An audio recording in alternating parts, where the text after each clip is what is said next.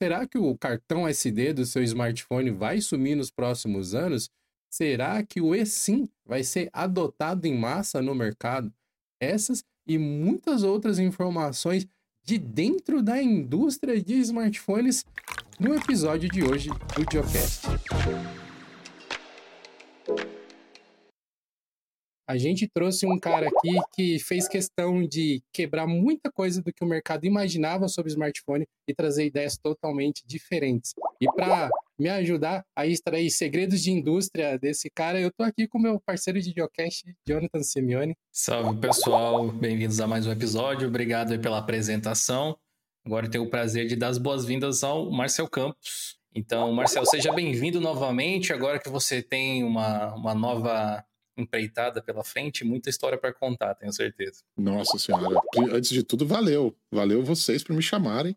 É muito bom estar aqui, é muito bom estar com vocês. Você deixou de ser um, um, um executivo, alguém da parte do marketing, de ser apenas isso para alguns, para se tornar criador de conteúdo, aí uma época onde você era bem mais ativo, e eu imagino que isso deu uma dimensão completamente diferente do público que te segue, né?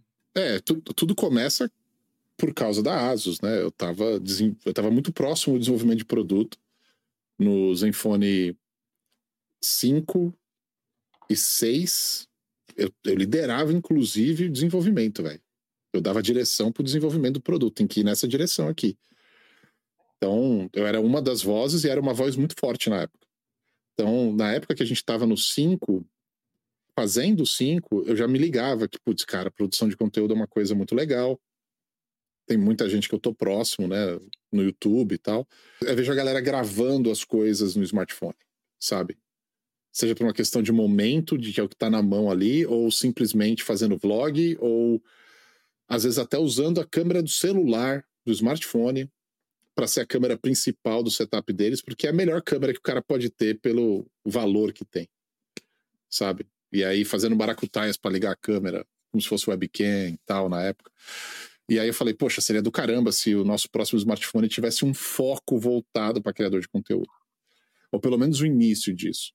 E aí foi aí que começaram as conversas do Zenfone 6 e, e várias ideias apareceram e nasceu aquela flip câmera, a câmera que virava para frente, né? A câmera traseira, ela salta, né? ela vira para frente, você tem a melhor câmera do smartphone na frente para você poder ter o retorno e ver tudo. Eu falei, pô, legal, essa é uma ideia legal. E eu lutei muito para essa ideia para frente e foi, graças a Deus. E saiu o Zenfone 6, cara. O Zenfone 6 é, o, é a maior expressão de filho meu depois do Pedro e da Júlia. Imagino então que o, o, momento de você sair da empresa também foi muito marcante, né? Porque você deixou um pedaço da sua carreira para trás para respirar novos ares aí. Cara, sair da Asus foi muito difícil para mim porque eu estabeleci uma conexão emocional com a empresa, velho um negócio meio maluco, assim. Eu, eu não era só o porta-voz da empresa. Eu lutava pela empresa. É, é, uma coisa diferente. É além de vestir a camisa. É como se a empresa fosse sua, mas não é. Nunca, nunca tive a pretensão de, da empresa ser minha, não tinha como. Mas eu me sentia como um dos caras que era responsável por fazer aquilo dar certo, velho. E eu comecei a virar porta-voz primeiro no Brasil, porque eu conhecia todo mundo do mercado, então era mais fácil o trato eles se sentiam mais confortáveis em me entrevistar, porque me conheciam. É, depois, depois eu virei porta-voz para América do Sul, depois América Latina, depois, ah, tem que fazer Índia também, aí virei porta-voz na Índia, mano. Olha a cara de indiano que eu tenho. O Brasil, ok, foi o começo, América Latina ali, ok, América do Sul principalmente, mas entendi a América Latina é uma extensão da América do Sul, que o resto é espanhol todo. Mas e a Índia? Como é que. da onde que veio essa ideia? Eu decidi mudar e eu, eu pedi isso dentro da ASO para mudar. Só que quando você pede para mudar dentro de uma empresa, não é assim só porque você quer. Tem que ter, meu, um monte de gente te apoiando e, e te fazendo o que a gente chama de sponsor, né? Te patrocinando para conseguir fazer essa mudança. E mas eu sabia disso, eu fui direto no vice-presidente de vendas e marketing da empresa. Falar, olha, eu quero novos desafios, eu quero mudar, as razões são essas aqui, ó. Tem razões pessoais e razões profissionais. Ele entendeu e falou: tá bom, deixa eu ver. Isso demora um certo tempo. E aí, conforme tudo foi acontecendo, uns dois anos depois, apareceu a chance de, de mudar com essa com esse upgrade que me deram para mim para me fazer Índia, né? Eu já vinha relembrando, ó, virei América Latina, melhor eu mudar para os Estados Unidos, eu quero mudar para os Estados Unidos. Mas aí quando veio Índia, eles falaram, não, você vai ter que fazer Índia, né? Isso veio do CEO. O CEO achava que os produtos que vendiam na Índia pela faixa de preço, quando você plota, quando você é gerente de produto e você plota todos os produtos que você tem, linha do tempo, onde ele começa, onde termina o life cycle dele, é, qual é o preço que ele vai trabalhar, você vai trabalhar com esse preço médio, vai trabalhar com preço de entrada, um preço de saída, como é que você vai fazer, vai ter momentos de, de, de oferta ou não, você tem que considerar um monte de coisa. E quando, quando eu olhava para tudo isso, cara, dos produtos, como eles estavam plotados, como tinham que fazer, e eu olhava para a Índia, assim, era quase um Ctrl-C, Ctrl-V do Brasil, velho. Tipo, mesma, mesma faixa de preço, mesma, mesmos problemas de não ter acesso, porque tudo é muito caro. Então, os produtos que viram os produtos heroes, né, que a gente fala, os produtos heróis, são os produtos que têm o preço mais médio, não é o produto alto, não, sabe? Produto baixo vende pra caramba, mas é para quem não tá comprando por causa da marca, tá comprando por causa do preço. Então, eu sabia navegar muito bem nisso daí.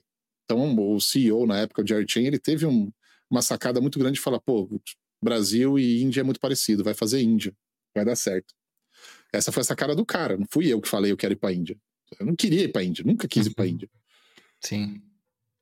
E aí ele, ele falou isso, e quando ele falou isso, eu falei: tá bom, eu faço, mas com uma condição: de que a empresa me leve para os Estados Unidos. Porque aí eu fico no meio do caminho para tudo. Eu continuei, eu acumulei, né? Índia mais tudo que eu já fazia. E que me faça o patrocínio do Green Card. Porque, meu, green card para mim é o que mais vale nessa história toda. E, e foi isso que aconteceu, cara. Foi assim que eu fui fazer Índia. Cheguei lá, no, no, primeiro mês eu já entendi como é que as coisas funcionavam, mais ou menos. No segundo mês, eu tracei um plano. E no terceiro mês eu apresentei esse plano do que a gente tinha que fazer. Em dois meses a gente colocou o plano em ação, lançamos um produto novo.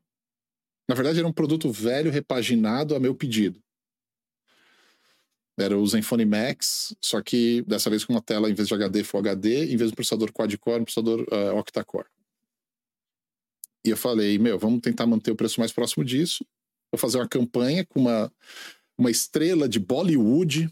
Bollywood é massa, velho. No terceiro mês eu tinha apresentado, né? Em dois meses a gente implementou. No quinto mês a gente estava vendendo seis vezes mais, cara um mês depois que eu saí da Índia, eles me ofereceram para ser o cara para trabalhar no quartel-general. Foi assim que foi acontecendo. Tipo, não, a gente quer você no quartel-general, a gente quer você trabalhando com o time global. Yeah. Agora o cara da Índia tá pensando, putz, meu chefe novo. Esse cara da Índia, mano. Esse cara, eu vou te falar, viu? Essa é uma parada muito, assim, muito maluca, né, cara? Em grandes empresas, assim, né? Porque além de você é. ter que ser foda no que você está fazendo, porque é um índice de competição desgraçado de mercado entre as empresas, ainda tem as competições internas, né? A gente muitas vezes tem uma visão mais, mais chão de fábrica, assim, mais não executivo, e já é uma briga de faca. Quando você chega assim, para o nível executivo, é foice no escuro o negócio. Né? A maior batalha de qualquer corporação, para qualquer profissional em qualquer corporação, não é derrotar o oponente. Não é ser maior do que o competidor, ou ser melhor competidor. É você conseguir convencer todo mundo para que direção a gente tem que ir. É muito difícil, cara. Cada um tem uma visão diferente, uma, uma voz diferente, uma proposta diferente, uma visão de mundo diferente. E aí, e aí para você conseguir juntar tudo e fazer todo mundo andar na mesma direção que você acredita que é a melhor direção para a empresa ou para o produto, isso é um trabalho de anos, cara, anos, anos, anos, anos. Você precisa ter, ter muito. A gente fala, né? Tipo, você tem que ter muita ficha interna para você conseguir gastar, né? Ficha de, de crédito, né? Porque as pessoas têm que acreditar em você. E você não pode dar mancada. Então, você tem que construir isso ao longo do tempo para na hora que você precisar poder usar. Porque não é fácil, cara. É uma briga interna toda hora, todo momento. Às vezes a gente assiste essas séries tipo House of Cards ou Game of Thrones, por exemplo, né?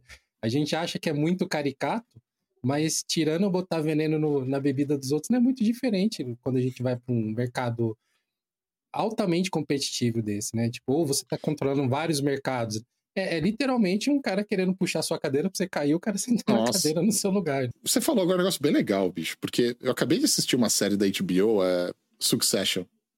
Hum. Eu assisti, ela já terminou, né? Acho que são quatro temporadas. E eu vou te falar, cara, aquilo ali é, meu, é um xerox, é um papel carbono, velho. Do que é a vida corporativa, meu irmão. Quem assistiu Succession, eu vou te falar, é real, é aquilo ali mesmo. Dá para observar a sua trajetória de alguém que começou pequeno e foi se desenvolvendo. E aí chega na grande pergunta: você se tornou um dos cabeças da corporação, da Asus. E de repente você sai da Asus. Ah, é. Para começar a escalar o negócio de novo. Como que assim? doideira, que, né, velho? O que, que rolou? Tem que ter uma coragem envolvida, não é para qualquer um isso. Tem uma junção de três coisas: os meus hum. valores e princípios, né? Para mim são a mesma coisa, né? São, são juntos, são diferentes, mas são estão juntos sempre, são inexoravelmente juntos, valores e princípios. Cara, tem que ter muita consciência do que você quer do seu próximo passo na vida. Você tem que ter isso muito bem mapeado na cabeça. E terceiro, você tem que estar tá com o saco estourando já. Porque senão é muito difícil você largar 14 anos de qualquer empresa. Sair andando com as próprias pernas só porque você acha que tem que mudar. Isso é bem difícil. Então, eu, eu vinha sofrendo uma pressão grande antes da pandemia para eu mudar para Taiwan, que eu vinha negando, porque fazia pouco tempo que eu tinha mudado para os Estados Unidos com a minha família. Os Estados Unidos era o lugar que eu queria ficar. Com a pandemia, é, essa pressão diminuiu e antes da pandemia começar, eles tinham falado: ah, então muda para Singapura. É mais próximo, a gente tem um escritório lá e, e Singapura é tipo o que eles chamam de Easy Asia, então Ásia fácil, fala inglês e tal. E só que Singapura, não sei se você sabe, você pega uma bicicleta e em um dia você visita o país inteiro. É pequenininho, é uma ilha de excelência, pequenininho, com regras super rígidas, tipo, você cuspir chiclete na rua, você vai preso. Tipo, esse tipo de coisa. Então, é, era um negócio que eu. É, não, tipo, é, é, não tem problema você morar lá se você seguir as regras, meu irmão. Isso não é um problema, mas eu não queria, cara. É um lugar caro pra caramba pra morar também. E eu não queria, cara. Eu queria Estados Unidos. E aí eu falei que não rolava. Aí veio pandemia, todo mundo trabalhando de casa. Eu tendo que refazer todo o meu schedule. Tive que passar muita coisa que eu tocava no quartel-general para outras pessoas tocarem, porque, meu, não podia viajar para lá. E faz uma diferença brutal você não tá presente. Então, aos poucos, eu fui passando. E aí, quando acabou a pandemia, voltou a ter viagem e poder fazer as viagens para lá. Eles viraram para mim e falaram assim: olha, meu, a gente quer melhorar algumas coisas no Brasil, você é uma pessoa importante no Brasil, e a gente quer investir mais lá e fazer acontecer, e você vai ter que voltar pro Brasil. Eu, falei, ah, eu posso ir sozinho. Eu posso ir e voltar, ficar lá 20, 30, 40 dias e voltar e ficar com a minha família 15 dias e ficar indo e voltando. Eu não tenho problema com isso. Já fiz isso com a Índia, já fiz isso tantas vezes, né, cara? E eles sabem. Aí eles falaram: ah, vamos fazer isso então agora, já em maio. E aí comecei a fazer 40 dias no Brasil, 15 dias com a minha família nos Estados Unidos. Comecei a fazer Pô, isso. Duro isso, hein? É, mas eu, tô, eu tava acostumado. Mesmo pós-pandemia foi meio chato, mas eu tava acostumado. E é Brasil, né, cara? Brasil é minha terra. Então, vou. Ir, ir e voltar do Brasil era uma coisa legal, não era uma coisa ruim, chata. Uhum. Uh, puta, meu. E aí. É aquela história, né? O cara que faz o trabalho muito bem feito sempre se ferra, né, meu? Porque ele fica. Ele vira o cara que, meu, é o mais importante naquilo. E eu tinha feito um bom trabalho no Brasil, e quando eu voltei, comecei a mexer meus pauzinhos e começou a aparecer de novo as coisas que eu tava fazendo. para melhorar, para sabe, agitar tudo de novo. E aí eles começaram a botar pressão para eu mudar pro Brasil de vez, cara, com a família toda. Eu falei, meu, não vou mudar pro Brasil. Eu já tomei essa decisão lá atrás. Isso faz parte dos meus valores, dos meus princípios, cara. Foi difícil migrar a família para os Estados Unidos. Meu filho fala inglês como língua nativa. O português é a segunda língua dele. Tipo, já passei pela adaptação. Sabe? Minha família já tá adaptada, ama morar lá. ama fazer tudo que tem que fazer e todas as condições que o país dá. E a educação dos meus filhos vem muito em primeiro lugar, cara. Eles estudam numa escola pública que é tipo 10 vezes por baixo melhor do que a escola particular mais cara que eu pagava em Santo André, cara, onde eu morava em São Paulo. Não tem como comparar, velho. Então, tipo, falei, não. E aí, em vez de ficarem com esse vai e não volta de novo, eu falei, mas eles sempre vão arranjar um lugar para mim. Hoje é o Brasil, amanhã vão querer que eu volte pro quartel-general, depois vão querer que eu vá para não sei aonde, Índia, o caramba. Quando tiver um pepino, eles vão me mandar para resolver. E eu não quero essa vida. Na pandemia, eu fiquei próximo dos meus filhos, cara. Eu virei um pai de verdade, assim, de estar tá lá e de ter a presença, sabe? Fazer coisas com eles que eu tava perdendo. E toda hora eu me questionava durante a pandemia do tipo, putz, cara, todo esse tempo fora era isso que eu tava perdendo. Sabe? Eu podia ver. Falei, putz, eu não ia nas coisas da escola deles com tanta frequência. Não acompanhava tanto eles, não ia buscar, levar na escola. Tipo, mano, eu tava perdendo tudo isso aí. E eu não tava me ligando que eu tava perdendo. E eu não, eu não vou mais fazer isso, cara. Então eu virei pro meu chefe e falei: olha, obrigado por tudo. Fizeram a proposta para ir pro Brasil, muito boa, por sinal. Eu falei: não, obrigado. Para mim, eu acho que é o fim. Acho que eu vou acabar aqui, porque não vai rolar. Eu vou ficar nos Estados Unidos, eu prefiro ficar nos Estados Unidos. Ah, não, mas o que, que é? Dinheiro, é isso, não sei aquilo? Eu falei: não, não é dinheiro. Eu não quero mais. Eu quero ficar aqui nos Estados Unidos. Se vocês quiserem que eu fique aqui e faça daqui, eu fico. Mas, pelo visto, isso não vai rolar. Então, eu prefiro sair. E foi assim que eu saí, cara. Saí com as portas abertas, saí de bem com todo mundo, não briguei com ninguém. E saí sem emprego. Louco. É, é, quase aquele divórcio porque queríamos coisas diferentes, né?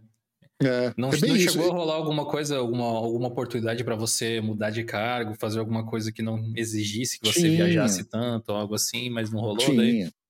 Tinha, mas é, tinha algumas coisas que talvez se eu insistisse mais e brigasse, como eu conheço, né?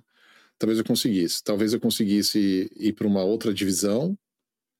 Eu, eu- eu não queria nada que já existisse, então eu não queria ir para notebook, nada disso. Existiam Uhum. uns papos muito legais na Asus de fazer televisão, mas televisão é, como se fosse um computador dentro dela. Então, por fora é uma TV normal, mas tem um PC dentro da TV. Então, quando você compra a TV, você está comprando um PC também. Você poderia fazer na TV tudo. Essa, essa era uma conversa. Uhum. E eu queria participar disso, desse projeto. Eu achava esse projeto muito legal, a ideia. Não só ter um chip ali, ARM, mas ter um PC completo lá dentro, sabe? Você comprar com tudo pronto. Como se fosse um all-in-one. É. Mas TV. Uhum. Uhum.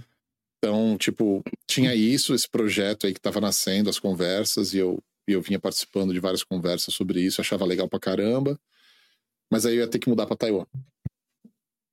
Então, não ia rolar. E eu falei, pô, se, eu ficar nos Estados Unidos e eu for tocar alguma área dentro dos Estados Unidos, da ASUS, eu vou ter que mudar pra Califórnia. E até toparia mudar pra Califórnia. Mas aí a estrutura americana, cara, tem uma porrada de encheção de saco. Fora que eu ia ter que pagar muito mais imposto de renda, porque o imposto de renda da Flórida é muito baixo perto da Califórnia. Eu pago 26% de imposto de renda na Flórida, se eu for pra Califórnia vai ser 44%, mano. Então, tipo, é uma É. diferença muito grande. Qual é o, o cargo agora que você entrou dentro da OnePlus? É semelhante ao que você fazia na, na Asus, pelo que eu entendi, né? Ou você tem funções diferentes? Putz, ca- cada empresa tem uma maneira diferente de se estruturar, né? Uhum. Então, por exemplo, na Asus, é, diferente da OnePlus, não tinha esse cargo que eu estou ocupando. Na OnePlus é meio maluco. Existe, existe muito mais gente trabalhando para fazer a mesma coisa, mas existe um cuidado com a qualidade do trabalho muito maior. Então, existe um time que é o time que concentra tudo de estratégia e concentra tudo que os outros times têm que fazer não falar para eles no detalhe o que tem que fazer, mas dar a direção do que eles têm que fazer e entregar. Esse é o time de, de marketing integrado. Então, eu sou responsável pelo IMC, Integrated Marketing Campaigns, ou campanhas integradas de marketing. Para todos os Estados Unidos, para o OnePlus. Sou o braço direito do VP de marketing para os Estados Unidos. Para as Américas, né? Porque é Estados Unidos e Canadá. Mas o OnePlus tem esse time de IMC, que é, é principal, ele gera toda a estratégia para todo o lançamento de produto, para toda a comunicação da marca. Então, toda a estratégia do que a gente é, do que a gente faz e como lançar um produto dentro dos Estados Unidos e Canadá nasce de mim e do meu time. Nasce a gente junto. Aí eu tenho gerentes de projeto, isso não existia na ASUS. Não existiam gerentes de projeto na ASUS, existia o gerente da área. Se vira aí, mané. Aqui não, aqui tenho, eu tenho é, esse grupo de gerentes de projeto, e que são, eu sou diretor né, da área, e eles são gerentes de marketing, e eles tomam conta do projeto e também da parte de produto, da parte técnica de produto, entender o que é o produto, traduzir para o marketing, né? São três pessoas, a gente tem vários projetos que essas três pessoas estão trabalhando, e elas coordenam tudo com os outros times, os times que têm funções. Então tem um time que é tipo uma mini agência, que criam quase tudo que a gente precisa. Aí tem outro time que é o time de vendas, aí tem outro time que é o time de vendas para carrier, porque aqui as operadoras são muito fortes ainda. Né? No Brasil, operadora, ninguém liga mais para comprar device, para comprar um produto, um smartphone na operadora, você compra no varejo. Aqui não. Aqui, uhum. meu irmão, 80% das vendas ainda é tudo via operadora. Então, tipo, é uma maneira diferente de trabalhar, obviamente, mas eu sou o cara que só cola de todas as outras áreas. E eu respondo direto para o cabeça da operação e para o VP de marketing aqui na região. Então eu faço, eu faço bastante interface com o quartel-general, mas quem faz mais é o VP. Eu ainda tô do tipo, meu, deixa eu aprender essa empresa, cara. Não preciso, não preciso, nem quero. Só paga o meu salário, não enche meu saco, eu vou fazer acontecer. Como que está sendo essa mudança de chave, de sair da mentalidade asiática e ir para a mentalidade norte-americana. Assim. Eu, já, eu tinha trabalhado antes na Intel. Eu trabalhei seis anos na Intel, que é uma empresa, talvez a empresa de tecnologia mais americana que existe. Ao mesmo tempo, a multinacional mais organizada que eu já trabalhei na minha vida. Assim, com processos, com, com respeito à inclusão, a tudo há muito tempo atrás. Antes de se falar em inclusão em empresa, eles já faziam já há muito tempo. Que era muito legal. Mas muito organizada, cara. Depois eu fui, eu trabalhei em vários outros lugares e, e quando eu fui para ASUS, foi a minha primeira experiência em trabalhar numa empresa asiática. E, e foi uma escola para mim. Os primeiros quatro anos de ASUS foi uma escola de como lidar com o asiático, de entender como que funciona, o, quais são as palavras que eles entendem, quais são os valores que eles cultivam para poder tirar proveito desses valores e engajar tudo que eu estava fazendo de proposta nos valores, não não vender o peixe errado para os caras, sabe? Então, tudo isso tipo é uma coisa que teve adaptação. A OnePlus, ela era uma empresa que era ela era ela tinha ela tem dois fundadores, né? E e tem as pessoas que fazem parte do primeiro time. Muita gente fala do Carl Pay, mas o Carl Pay não foi fundador, ele foi só parte do primeiro time que, meu, ele fez um excelente trabalho dentro da OnePlus antes dele ir para Nothing e fundar a Nothing, né? Na Nothing, ele é o fundador, de verdade. Na OnePlus, ele não era fundador, ele era do primeiro time. A OnePlus é recente, eu acho, até. Tem o quê? Uns é, 10 anos? Acho que assim? eles começaram, é, 2014, 2012, alguma coisa assim que eles começaram. Uhum. E, e, a, e a OnePlus tem uma coisa muito louca, cara, de, de que ela era uma empresa que ela tinha base na Inglaterra, Estados Unidos e China. Então ela tinha, é como se ela, ela era um time só, mas que fazia tudo nessas três bases, entendeu? E a OnePlus, há mais ou menos uns dois, três anos atrás, três anos atrás, ela, ela, ela fez um merge com a Oppo, porque o fundador principal, o acionista principal da OnePlus, ele é também acionista da Oppo e um cara super forte na Oppo. E aí a Oppo queria que o cara fosse trabalhar lá para ser tipo quase um CEO. Ele é quase um CEO lá dentro, é CEO, se eu não me engano, da Oppo. E é que é o Pete Lau. E o Pete Lau é o, era o CEO da, da OnePlus. E aí eles fizeram um merge, cara. Então a OnePlus fez um merge. Toda a parte de marca, de trabalhar em vários mercados diferentes, onde a Oppo não estava, isso fica com a gente. Toda a parte de desenvolvimento de adaptação do software para o Oxygen OS, toda a parte de, de otimização da experiência do usuário está dentro da OnePlus. Mas toda a parte de desenvolvimento de hardware passou a ser da Oppo, que eles fazem desenvolvimento de hardware de uma maneira muito mais aprimorada do que a OnePlus fazia, porque eles têm muito mais escala. Então eles conseguem ter preços mais competitivos, mesmo tendo produtos extremamente high-end, o que é um negócio muito, muito interessante. Então, essa, fazer um merge de uma empresa com a outra não é uma coisa fácil. Você perde muita gente no processo, você perde muita direção no processo e precisa de anos para recuperar uma nova direção dentro de uma nova estrutura. Então, apesar de eu estar trabalhando na OnePlus, nos Estados Unidos, é lotar de China, mano. Eu vivo no déjà vu. Todo dia é um déjà vu novo. Você, como um head marketing lá da ASO anteriormente, provavelmente conhecia, estudava a concorrência, né? As outras marcas também, e naturalmente você devia conhecer já o que o OnePlus fazia. Mas tem alguma coisa que te surpreendeu quando você chegou ali e se tocou, pô, isso aqui era mais legal do que eu achei que era, na verdade? Aqui vão algumas coisas que eu nunca acho que eu nunca contei para ninguém, mas isso é muito difícil de falar quando você está dentro da empresa mas eu era extremamente contra o nível de intromissão do time de, do, da ZenY na experiência do usuário. Eu achava que era extremamente uhum. intrusivo. Eu entendia que a gente devia é, e podia fazer muito mais do que o Google entregava no Android. O Google é muito lerdo para entregar coisas novas no Android, sempre foi. E a interface do Android sempre foi muito indefinida e feia, cara. E demorou muito tempo para se arrumar, para ficar legal. Aos pouquinhos eles foram arrumando. Então, por isso que as empresas faziam também as skins delas, as user interfaces delas. E qualquer uma que falava que é OS, que nem a própria OnePlus, chama Oxygen OS. OS uhum. é Operational System, é sistema operacional. Mano, sistema operacional não é Oxygen. Sistema operacional é um Android. Você faz modificações em cima do Android. E porque você faz essas modificações, você não tem o direito de chamar de OS. Você é apenas uma UI. Tecnicalidades, mas é verdade. Né? E aí a pessoa acha, um monte de gente, mesmo quando a gente trouxe o Brasil, o Zenfone com a Zen UI, o nego falava, vai ser o sistema operacional da ASUS. Eu falei, vocês são tudo malucos, vocês não sabem o que vocês estão falando. Então, agora na, agora na OnePlus é a Oxygen OS. Então, eu poderia muito bem mudar meu discurso, mas eu não sou esse tipo de cara, não. Eu continuo uhum. achando que, meu, tá errado, tem que chamar de UI, porque o que é de verdade é uma experiência do usuário. Então, a, naquela época, as empresas faziam muito essa experiência de usuário mais aprimorada.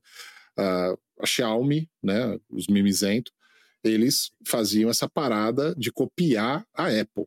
Então, eles pegavam o Android, meu, e copiavam a Apple. Copiava a Apple na caruda. E outros copiavam algumas coisas, mas tentavam dar também um, um approach mais legal para o que seria é, a, a, interface do usuário, né? Fora as funcionalidades que eram criadas em sistema, uh, que são coisas que você queria para otimizar, seja memória, porque a memória do Android, a otimização de memória do Android era muito ruim, então a gente tinha que fazer a nossa. Então você, você suplanta uma parte do que o sistema operacional está cuidando para você ter um outro aplicativo cuidando disso. Então isso era muito comum para parte de câmera, um monte de coisa. Então, eu lutei muito para matar a ZenUI como era e deixar ela mais parecida com o que era o Android, cara, no número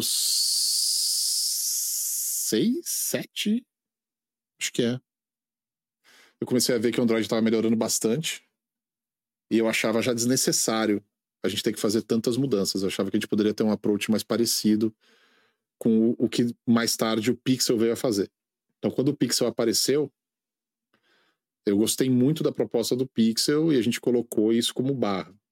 E naquela época eles estavam mais abertos para falar também sobre essas mudanças. E o que eles falavam para mim é assim, cara, só vai mudar a aparência, porque todo o resto continua aí. E, é verdade, em vez de ter app, integrou dentro das, das opções de settings da ZenUI. E aí nego falava, olha, não tem bloater. Só porque não da tem hora. um ícone uhum. lá na homepage e você integrou com uma funcionalidade, o cara, o cara achava que aquilo era bloatware.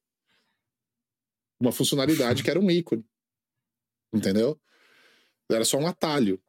E o cara achava que aquilo era bloatware. E aí você integra dentro das, das configurações, aí não é bloatware. Eu não sei em qual versão aquela, aquele smartphone que a gente tem aqui acabou estacionando, mas eu, a gente tem um Nord também, que é aqueles mais de entrada. Não lembro qual, Nord 5, eu acho, alguma coisa assim. É, ele, eles eram muito reconhecidos por serem puros, digamos assim, parecia o famoso Android puro, é, né, existe, que o pessoal né? fala. Sim, é. sim, sim. é, ele, ele não tinha esse bloatware que o pessoal falava, ele parecia sem modificações, parecia... E, e a OnePlus acho que ficou reconhecida justamente por entregar aparelhos bons, sem enfiar um monte de aplicativo extra desnecessário, sem fazer modificações muito drásticas na interface, ganhou uma fama nesse sentido.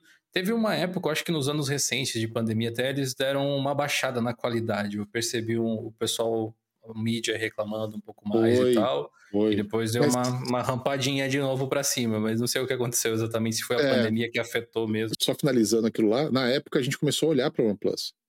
No OnePlus 8, 9, a gente olhava para o OnePlus e falava, putz, é isso aqui, ó, pro Power User. É isso aqui, ó, que a gente quer. Então, tipo, a gente começou a copiar muito da ideia de como fazer aquilo, de como dar essa opção, de como tudo você poder ligar e desligar, tudo você poder mudar. Hoje a Zen UI, na minha opinião, ela é até mais completa em termos de opções do que a própria One UI, do que a própria a Oxygen OS hoje da OnePlus. Sim, tem algumas coisas que a Oxygen OS é melhor, tem algumas coisas que a Zen UI eu acho que é melhor, mas eu acho que a gente focou tanto na Asus em, em dar essas opções que acabou ficando um negócio maluco. Por default, você não precisa nem ativar ah, o, a opção de desenvolvedor no Android, e na Zen UI você pode mudar a velocidade de animação das janelas, de tudo. Isso é uma coisa que você não acha fácil em nenhum smartphone Android, a não ser que você vá para a parte de. abra a parte de desenvolvedor dele para poder mudar. Tem gente que nem faz ideia de que vai ter que procurar um, como deixar meu smartphone mais rápido. Aí encontra o É. tutorial de ativar o modo desenvolvedor e mudar a velocidade das animações. apesar de, de não ser uma grande otimização, muda muito a experiência do usuário. Você vê a animação mais rápida. Causa um, um impacto ali meio placebo, né? Mas Sim. Sei lá. E sempre fico nessa dualidade. O quanto de poder a gente deve dar na mão de quem não entende tão bem como as coisas funcionam? Poder, eu acho que não tem que dar nenhum, porque eu já vi já dando poder para quem não entende é, e a chance de dar certo é pequena. Mas, cara, você dá a opção, aí é legal. Eu acho que é o, o- legal que a gente descobriu olhando para o OnePlus, inspirando no que o OnePlus fazia lá na Asus, era entender que dar opção era o caminho. Então, você deixava a opção disponível e a pessoa mudava se ela queria, entendeu? Eu acho que isso é isso era, era um norte que a gente estava seguindo para Zen UI e que continuou depois, cara. Eu que iniciei tudo isso. Tirei muita coisa do caminho que eu achava que não fazia sentido. Briguei mesmo, fiquei um monte de inimigo, nego que me odeia, divisão que acabou sendo dissolvida porque eu não via sentido em manter algumas coisas. E, e se tornaram verdade depois. E é muito curioso, né, cara, porque você está falando de velocidade de percepção, né? né, de mudar a animação e ficar mais rápido. Cara, a gente fez focus group com isso. Isso não é achismo, isso daí tem ciência por trás. A gente colocava o mesmo smartphone sem a pessoa saber, tipo num, num, num case assim que não dá para saber o que é, sabe? Você tira tudo do smartphone em termos de software para pessoa não, não sacar qual é o smartphone. E aí você dá para ela com o mesmo smartphone, com animação na velocidade normal do Android e o outro com a velocidade acelerada do Android. E a pessoa acha que o outro telefone é mais rápido.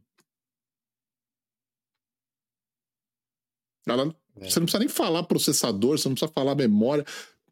Produto que tem spec menor, você acelera a animação, você dá para as pessoas do Fox Group e ela acha que aquele produto é melhor que o outro porque ela sentiu ser mais rápido. Fluidez na interface. É que, é que, como o Ed falou, na verdade, essa parte que eu discordo ali, não é um placebo, porque efetivamente é Efetivamente objetivamente mais rápido, sabe? Quando você coloca para ele fazer em 2x, 4x, que quase some a animação, sei lá, ah, você está eliminando uns milissegundos que o Android acha que tem que aparecer uma janela flutuando de um lado para o outro por questão de beleza, em troca de fluidez. E eu acho que as pessoas percebem fluidez como performance. Elas, elas, elas tenha- entendem fluidez com velocidade. Não é nem com performance, porque ela não consegue medir performance. Um lance muito louco, você pegava um smartphone, o mesmo smartphone, esses focos grupos, e aí você pegava o mesmo modelo, tudo igual, e dava para a pessoa como um novo smartphone. Me diz o que você acha desse, se está mais rápido ou não. Só de você falar se está mais rápido ou não, a pessoa mexia o mesmo smartphone, cara. E virava para você e falava, esse aqui está mais rápido que o outro. O mesmo. Vocês faziam bastante esse tipo de, de teste AB, assim, grupos de, de foco para identificar padrões e comportamentos? É, na ASUS eu fiz, eu fiz bastante disso, porque eu, eu gerava muitas dúvidas. Por exemplo, câmera traseira, por default, tem que gravar em 30 ou 60? Como que faz uma análise desse tipo? Como saber? Então, aí não é se a câmera tem que gravar, é como as pessoas vão entender o vídeo que foi feito. Eu acho que o default tem que ser 60. Porque na hora que a pessoa der playback no vídeo, a tela do smartphone é 60, ela vai ver a diferença de um 60 para um 30. Ela não vai saber que a diferença é que foi para 60 frames por segundo e não 30, mas ela vai achar o vídeo com 60 melhor. E a gente faz focus grupo com o mesmo vídeo gravado em 30 e 60, tocando no celular, e a pessoa falar qual é o melhor. 90 e poucos por cento fala que o de 60 FPS é melhor. Ela não sabe explicar por quê, ela só acha o vídeo melhor, mais qualidade. Então ela vai achar que a câmera é melhor. E não, é a mesma câmera. Então essas coisas, tipo, que entram num, num é, entra, entra numa cascata, né, cara, de, de coisas que a pessoa vai assumindo como verdade por causa de um item final. É, é muito difícil lidar com isso e entender essa, essa corrente de pensamento, de onde que ela vem e onde que ela vai terminar. Mas isso é muito, muito comum, cara. Muito comum demais até, para te falar a real. Tem um vídeo muito legal, quem quiser procura aí, do Jimmy Kimmel, ele fazendo o teste do iPhone, acho que era o iPhone 7, uma coisa assim que ele pega, eles montam no meio da rua em Nova York, uma mesinha, câmera, um cara entrevistando, vem a pessoa com o iPhone, o telefone da fruta, e aí eles falam: oh, você já viu um novo é, iPhone? Aí a pessoa, não, não vi, não. Ah, então, inclusive tem um sistema que você pode agora transferir tudo do iPhone antigo pro novo e fica igualzinho. Ah, já conheço isso aí. Então, pois é. Quer ver o novo? Quero. Então dá o seu. A gente vai transferir. E aí a câmera está posicionada de um jeito que você consegue ver a mesa com, com os negócios de limpar o smartphone e tal. E o cara não troca o smartphone. O cara simplesmente limpa e troca a capinha, velho. E devolve para a pessoa o mesmo smartphone. E a pessoa fala: Nossa, tá mais rápido, tá, tá mais rápido. O que você tá achando? Ah, é mais fino, mais leve, legal. Cara, e aí no final ele ainda. Meu, ele no final ele ainda fala assim: Você quer comprar esse smartphone novo? Ela falou: A pessoa fala, várias pessoas falam: Quero quanto? Aí ele fala 50 dólares. É o mesmo smartphone da pessoa, velho. Ela vai pagar, Exato. ela topa pagar 50 dólares. É o mesmo smartphone, é o mesmo. Mudou a capinha. É.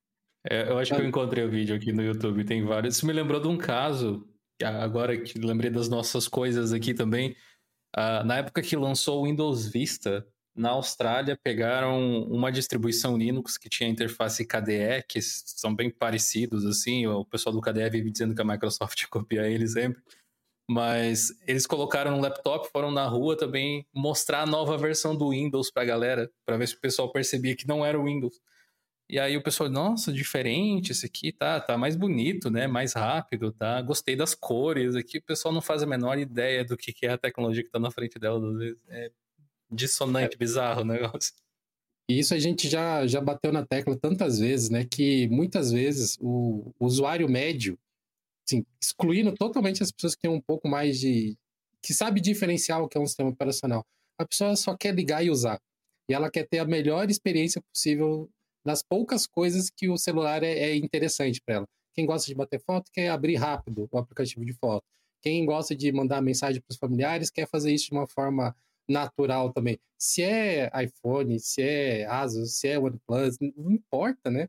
Ah, as pessoas só querem usar, pegar aquilo e, e que funcione, assim. Mas, mano, as batalhas internas com o engenheiro. Puta, mano. Essas são as mais épicas, assim, porque o engenheiro ele manja do produto, ele sabe o que ele tá fazendo. É difícil discutir com um cara desse. O cara que criou. O cara.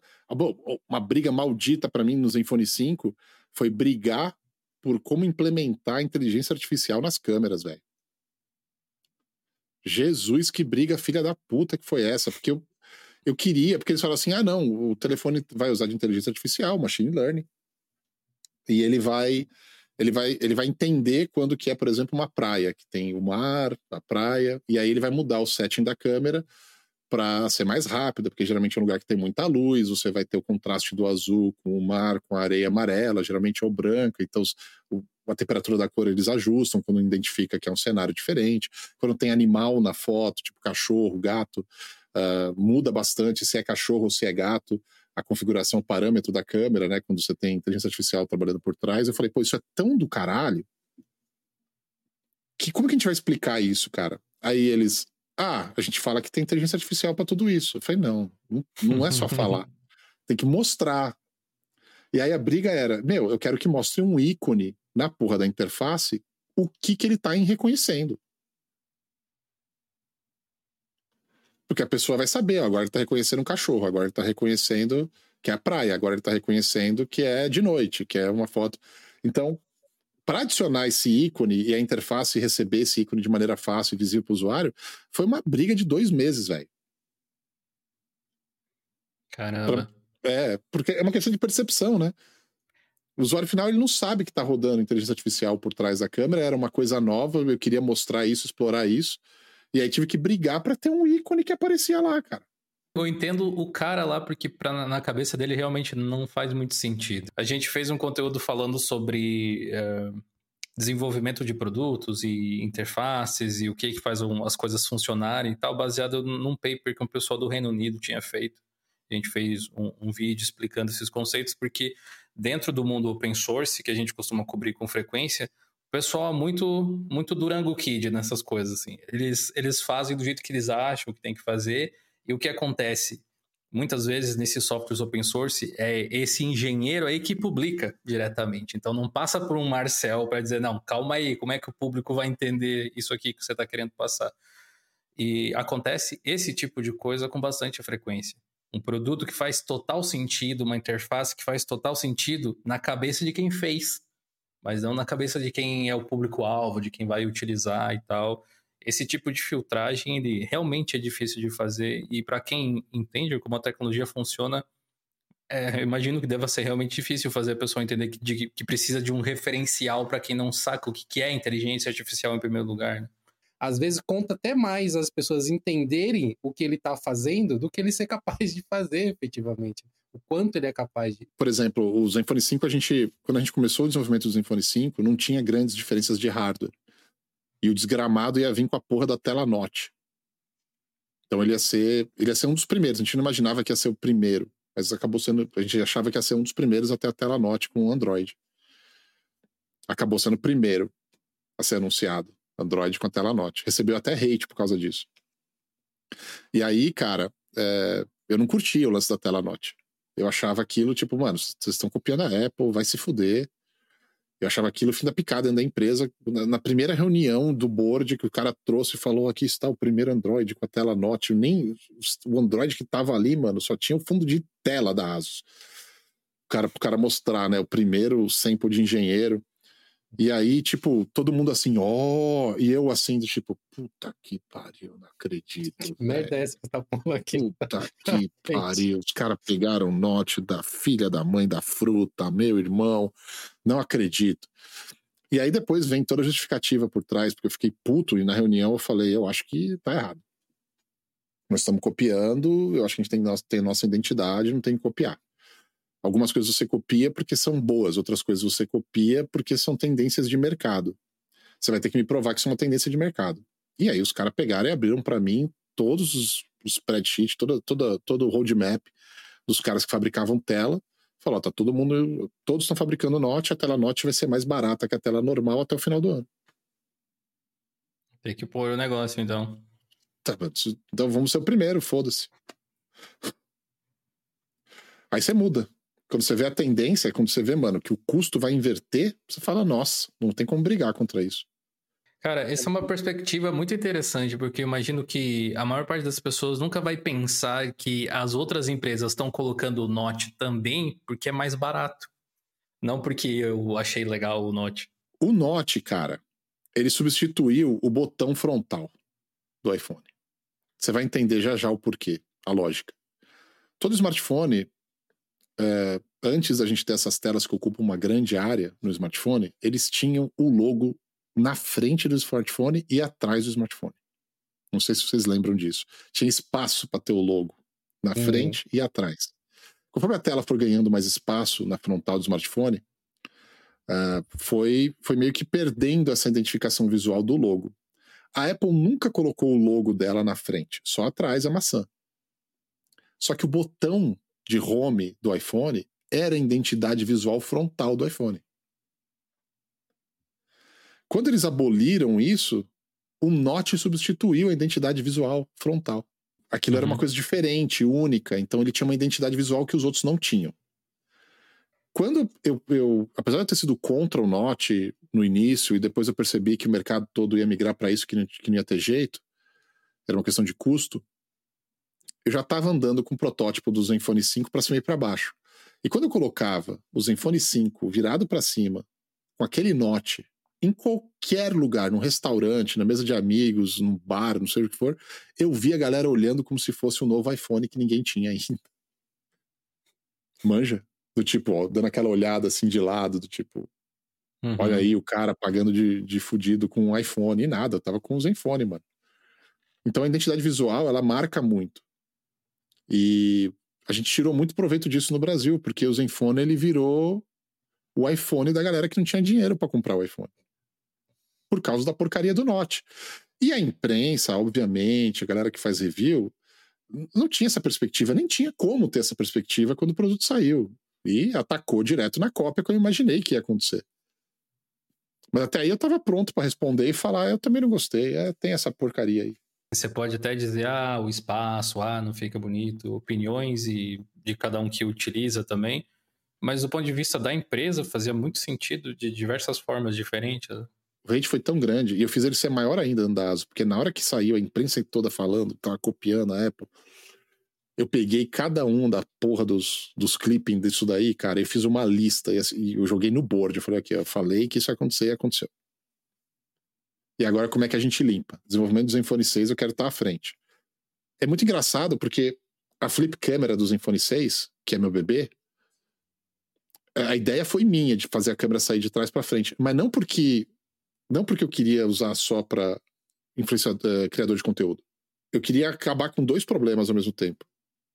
Eu queria acabar com um problema que era o note, porque se eu tenho a câmera saindo de trás para frente, eu não preciso da câmera frontal, eu não preciso de note.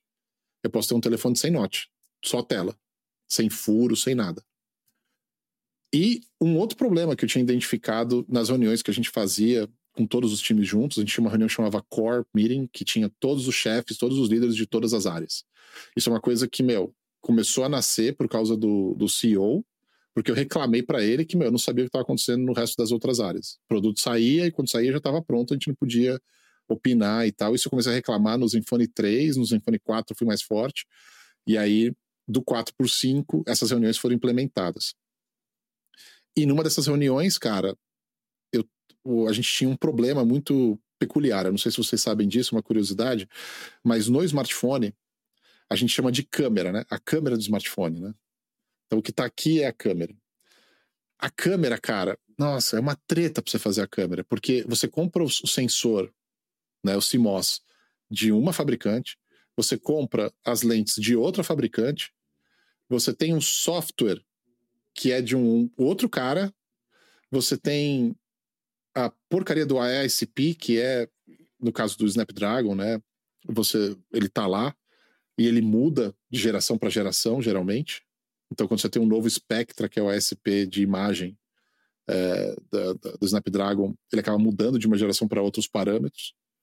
E aí você tem ainda por cima quem tem um outro fornecedor que vai encapsular a lente com o CMOS num tipo de encapsulamento diferente. É aí que você pode escolher se você vai ter OIS, que seria é, estabilização ótica ou não, se você vai adicionar alguma outra coisa. Então, quando você junta tudo isso, sua câmera é única. Sua câmera nunca é igual de um produto para outro. Mesmo se tem o mesmo sensor, ela não é igual. Pode ser lentes de um outro fabricante de lentes pode ser uma opção de lentes que é menos, menos é, elementos de lente do que deveria ser. Então tem tantos fatores que mudam. Então, se mudar a lente, se mudar o sensor, se mudar o espectra, que é o SP do Snapdragon, no caso, né? Pode ser outros, dependendo da fabricante. Você tem que fazer toda a parametrização da câmera do zero de novo. Mudou qualquer um desses três. Então é um trabalho muito grande da equipe de câmera, porque vinha aumentando a quantidade de câmera. Ah, tinha só uma câmera no smartphone. Aí passou a ter selfie. Aí passou a ter duas câmeras. Aí passou a ter três câmeras. Era a câmera e a câmera zoom. Ou a câmera wide, ultra wide. E aí, de repente, a gente estava partindo, cara, para quatro câmeras. Essa é a direção que a gente estava vendo que ia seguir. E o time de desenvolvimento de câmera falou: ó, ferrou. A gente vai ter que trabalhar de outro jeito, porque, meu, aumentou a quantidade de câmera, o tempo de lançar produto é o mesmo ainda, não mudou. E a gente tem uma quantidade limitada de pessoas que manja disso para fazer isso, que mesmo que você contratar novos, vai demorar um ano para chegar onde esses caras estão hoje. E aí, como é que resolve isso? Né? Ah, vamos priorizar. Então, a câmera principal sempre teve a prioridade de parametrização e desenvolvimento até o lançamento. Então, ela tem que estar estável e boa até o lançamento. As outras câmeras, a frontal, a ultra wide, a zoom, meu irmão, fica para depois, porque se você não arrumar a câmera principal, é onde todo mundo vai ver do que o smartphone é capaz. Por isso que existia muita inconsistência em reviews de câmeras de Android de uma câmera para outra. Porque eles sempre eram as últimas a serem, a receberem o fine tuning, a receber a parametrização total. Lá para depois de três meses que o produto lançou, aí vai estar tá bonitinho. Todas vão estar tá legais. Mas logo quando lança, que todo mundo faz review, que bota a mão no produto, ainda está se desenvolvendo as outras câmeras e gera uma inconsistência muito grande de uma para outra. Mas o mais maluco é isso: você ter muitas câmeras no smartphone. E aí a ideia de pegar a câmera traseira e trazer ela para frente, menos uma câmera para otimizar, velho. Não precisa otimizar a câmera frontal. Então a câmera principal que você está usando a parte de trás do telefone, né, como traseira, quando você traz ela para frente, ela continua com a mesma parametrização. Você não precisa fazer de novo. Então você diminui a quantidade de câmeras que você precisa trabalhar. E aí você passa até a melhor câmera pronta, tanto para a parte de trás quanto para a parte da frente.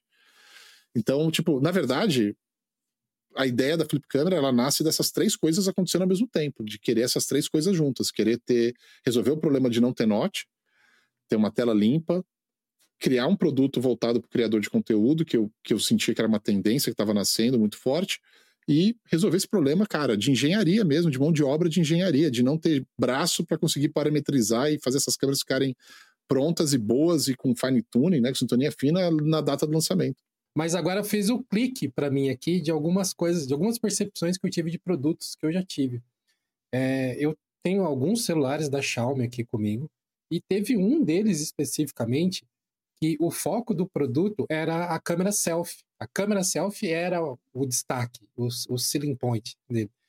E ela era fantástica desde o lançamento. A câmera traseira era bem ruinzinha, bem ruinzinha, até sair o primeiro update. Quando saiu a primeira atualização, a câmera traseira ficou muito boa também. E eu, eu fiquei pensando assim, nossa, o que será que aconteceu? Era um bug, alguma coisa? Não, agora eu entendi, né? É um ciclo de desenvolvimento natural, porque você tem que focar no que você vai fazer primeiro, né? Falando nisso sobre ciclo de desenvolvimento, uh, essa coisa que você falou de, ok, a gente tem esse mesmo tempo para desenvolver mais coisas às vezes, né? Uh, baseado em que, que vocês definem esse período, essa janela de lançamento? São datas escolhidas a partir da própria concorrência, do próprio mercado? É uma, uma coisa interna? Tem algum tipo de data que vocês querem cobrir especificamente? Como é que funciona? Depende de vários fatores. Começa pela disponibilidade de nova arquitetura. Então, se você é uma empresa que trabalha com MediaTek em uma determinada linha de produto, você tem que entender o roadmap, né? quais são os produtos que vão ser lançados, com qual especificação, quando da MediaTek. Mesma coisa para Snapdragon. Ou qualquer outra, porque tem outras marcas aí que fazem processadores para smartphone, mas não são conhecidas ou estão muito distantes de algo bom quando você vai para um produto que tem que ter pelo menos uma qualidade aceitável. Então, MediaTek e Snapdragon hoje são os caras que são bons se você tem smartphone. Qualquer outra das marcas que existiam no passado não são legais, cara né? E até o próprio. Depois a gente pode até falar do Pixel e do Tensor, que é uma das maiores mentiras já inventadas pelo Google. É o Tensor Chip. Que aí depois você vai ver lá no Tons Hardware e o Anantech também. Os caras pegaram o número serial da porcaria do modelo, cara. Conseguiram extrair de dentro do, do microcódigo do chip e é uma porra de um Exynos da Samsung, velho. Está lá no site deles. Essa eu não estava sabendo. É, vai lá que está lá no site deles. O Whitechapel, né, que foi o primeiro, e ainda hoje, ele é baseado no chip Samsung, é fabricado pela Samsung, é um Exynos, cara. Com uma pequena mudança de um pouquinho mais de memória para a parte de inteligência artificial. E nos benchmarks do AnTuTu de inteligência artificial, é um dos piores em resultado de inteligência artificial, é o, o a porcaria do Tensor. Mas, beleza. Segue o barco. Primeira é arquitetura. Quando que vai ter o novo Snapdragon? Quando que vai ter o novo Dimensity da MediaTek? E aí, em cima dessa data, você começa a planejar todo o sourcing do produto. Tudo que você precisa comprar para fazer o produto. Então você vai atrás, você sabe, putz, ó, a gente vai receber os primeiros samples de engenharia da, da, da Qualcomm mais ou menos lá para julho, para começar a desenvolver produto a Qualcomm vai anunciar o novo, esse novo processador que ela está mandando sempre de engenheiro para a gente começar a desenvolver, ela vai anunciar lá para dezembro, novembro, dezembro. E aí vai começar a chegar no mercado lá para fevereiro. Porque é o tempo que você precisa de desenvolvimento, sempre é por volta de seis meses, mais ou menos, para você desenvolver pelo menos a placa-mãe com, com a arquitetura principal que está lá. E hoje em dia, né, o, o, Snapdragon, ele não é um processador há muito tempo, ele é um SoC, né, System on Chip, cara. Tem um monte de coisa integrada, tem a parte de áudio, tem a parte de imagem, que são as câmeras, tem um monte de coisa ali, cara. Não é só uma, não é só o processador. Tem muitas partes, muitos aceleradores estão lá presentes. A parte de inteligência artificial está lá também. O então, GPU também, né? É, Fica tudo, tudo tá lá. É, é SoC, né, cara? System on a Chip. Então, tá tudo ali, é um sistema, não é só o processador. E, e aí ele, ele muda a maneira como se comporta com várias áreas diferentes do produto. Então você precisa aprender essa arquitetura nova. Às vezes a mudança de arquitetura não é tão drástica e a adaptação de uma arquitetura para outra ela é mais é, simples de ser feita. Então você, você consegue aproveitar muita coisa. Mas quando existe uma mudança drástica, quando muda, por exemplo, qual é a família do ARM, da arquitetura ARM que eles estão usando para criar o um novo Snapdragon. Mesma coisa MediaTek, o novo Dimensity. Aí ferra tudo, cara. Sai de um 6 pro 7. Aí ferrou, meu irmão. Porque aí você sabe que, meu, tem que refazer tudo do zero na unha. Então, tem uma porrada de outros chips que você coloca dentro do smartphone, que não são só o SoC. Tem, sabe, uma porrada de controlador extra que você coloca. E algumas dessas empresas, elas acabam, cara, meio que fazendo alguma coisa custom para você, dependendo do que você tem para colocar ali naquele produto. Então, ah, putz, vou colocar uma câmera diferentona que tem 30 de zoom.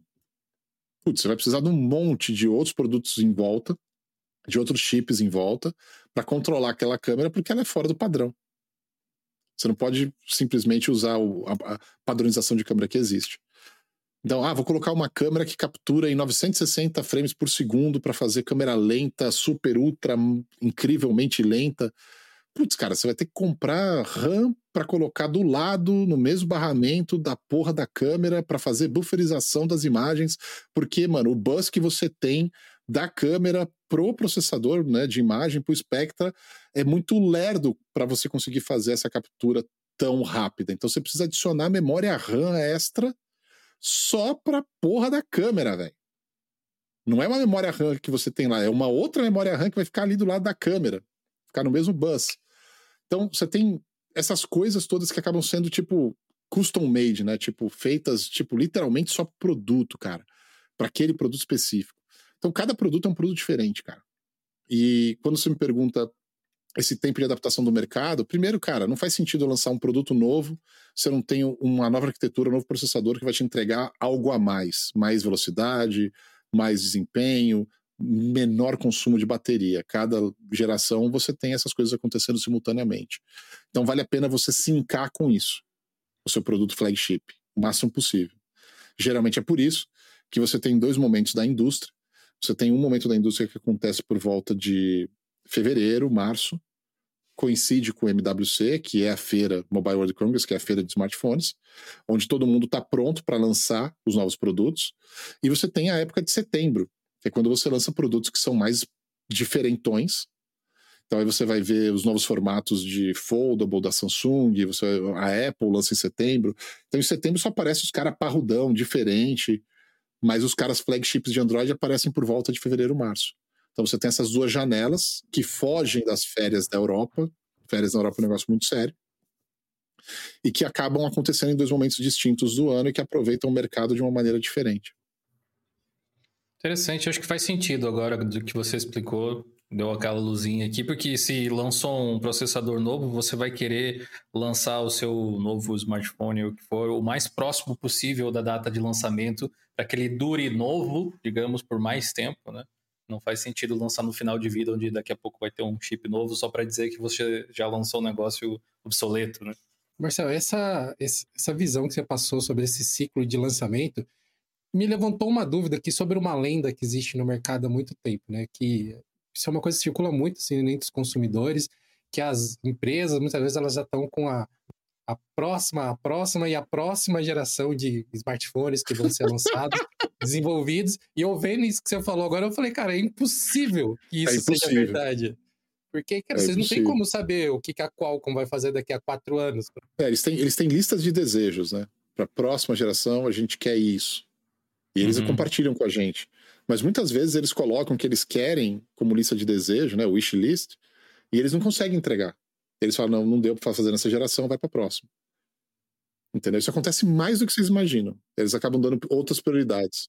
A própria diminuição do, do, dos nanômetros dos processadores é uma coisa que foi postergada por gerações a fio, né? Até eles conseguirem chegar. Acho que atualmente os mais comuns são 3 nanômetros, né? Se não me engano. Que é mentira, né? Não é 3 nanômetros, você sabe disso, né? É mentira. Eu acho que desde os 13 nanômetros, se eu não me engano, 13 ou 14 nanômetros, mais ou menos, depende de quem está fabricando, que, que eles mudaram. Eles usam os nanômetros como nomenclatura e não como tecnologia. É verdade, eu me lembrei disso agora. A gente publicou um é. texto sobre isso no blog. Mas é muito maluco porque, de novo, né, cara? O mundo do PC e o mundo do smartphone, na cabeça do mesmo nerd, do mesmo técnico barbudinho do CPD, meu irmão. O mesmo. Aquele que usa coletinho de lã só para entrar lá dentro, cara. Você chega pro cara e fala assim, ó, tá aqui, ó. Qual é o PC, o melhor PC que existe, que você acha que existe? O cara vai pesquisar. Filho da mãe vai entrar em vários sites, vai assistir o nego fazendo benchmark do Cinebench, vai assistir o 3D, 3D Mark rolando, um monte de benchmark meu, vai entender a diferença entre a placa de vídeo, o processador, a melhor combinação dos dois, a tela, isso, aquilo, teclado, mas, meu, carrega, porta USB, HDMI, o caramba, o cara virar e falar: olha, vou anotar num papel aqui exatamente o que você tem que comprar. Uma semana depois você volta no mesmo barbudinho do CPD e fala: Meu, qual o melhor smartphone? Ah, esse aqui, ó. Olha como é rápido. Esses aparelhos acho que eles, eles criaram uma abstração tão grande para a própria tecnologia incrível que roda deles, assim, que literalmente parece o tijolinho mágico que o pessoal fala. O smartphone dominou tanto a cabeça da gente que o Windows, mano, tá chamando o programa de app. Os smartphones, eles são, acho que uma das maiores disrupções de tecnologia que a gente tem, assim, sei lá, nos últimos último século, talvez. Acho que não teve outra coisa, hein? Todo mundo está tentando fazer o próximo smartphone, até agora não, não rolou, né? Tipo, a, a, próxima quebra, né? Que vai mudar a forma como a gente interage com tecnologia. O VR tentou e fracassou miseravelmente até agora. Né? Eu acho que ele nunca se propôs a substituir de verdade, assim. Eu nunca vi isso. Eu, durante algum tempo, até eu estava começando a me convencer que ele, ele tinha um futuro muito promissor em games por causa de como os títulos apareciam e tal.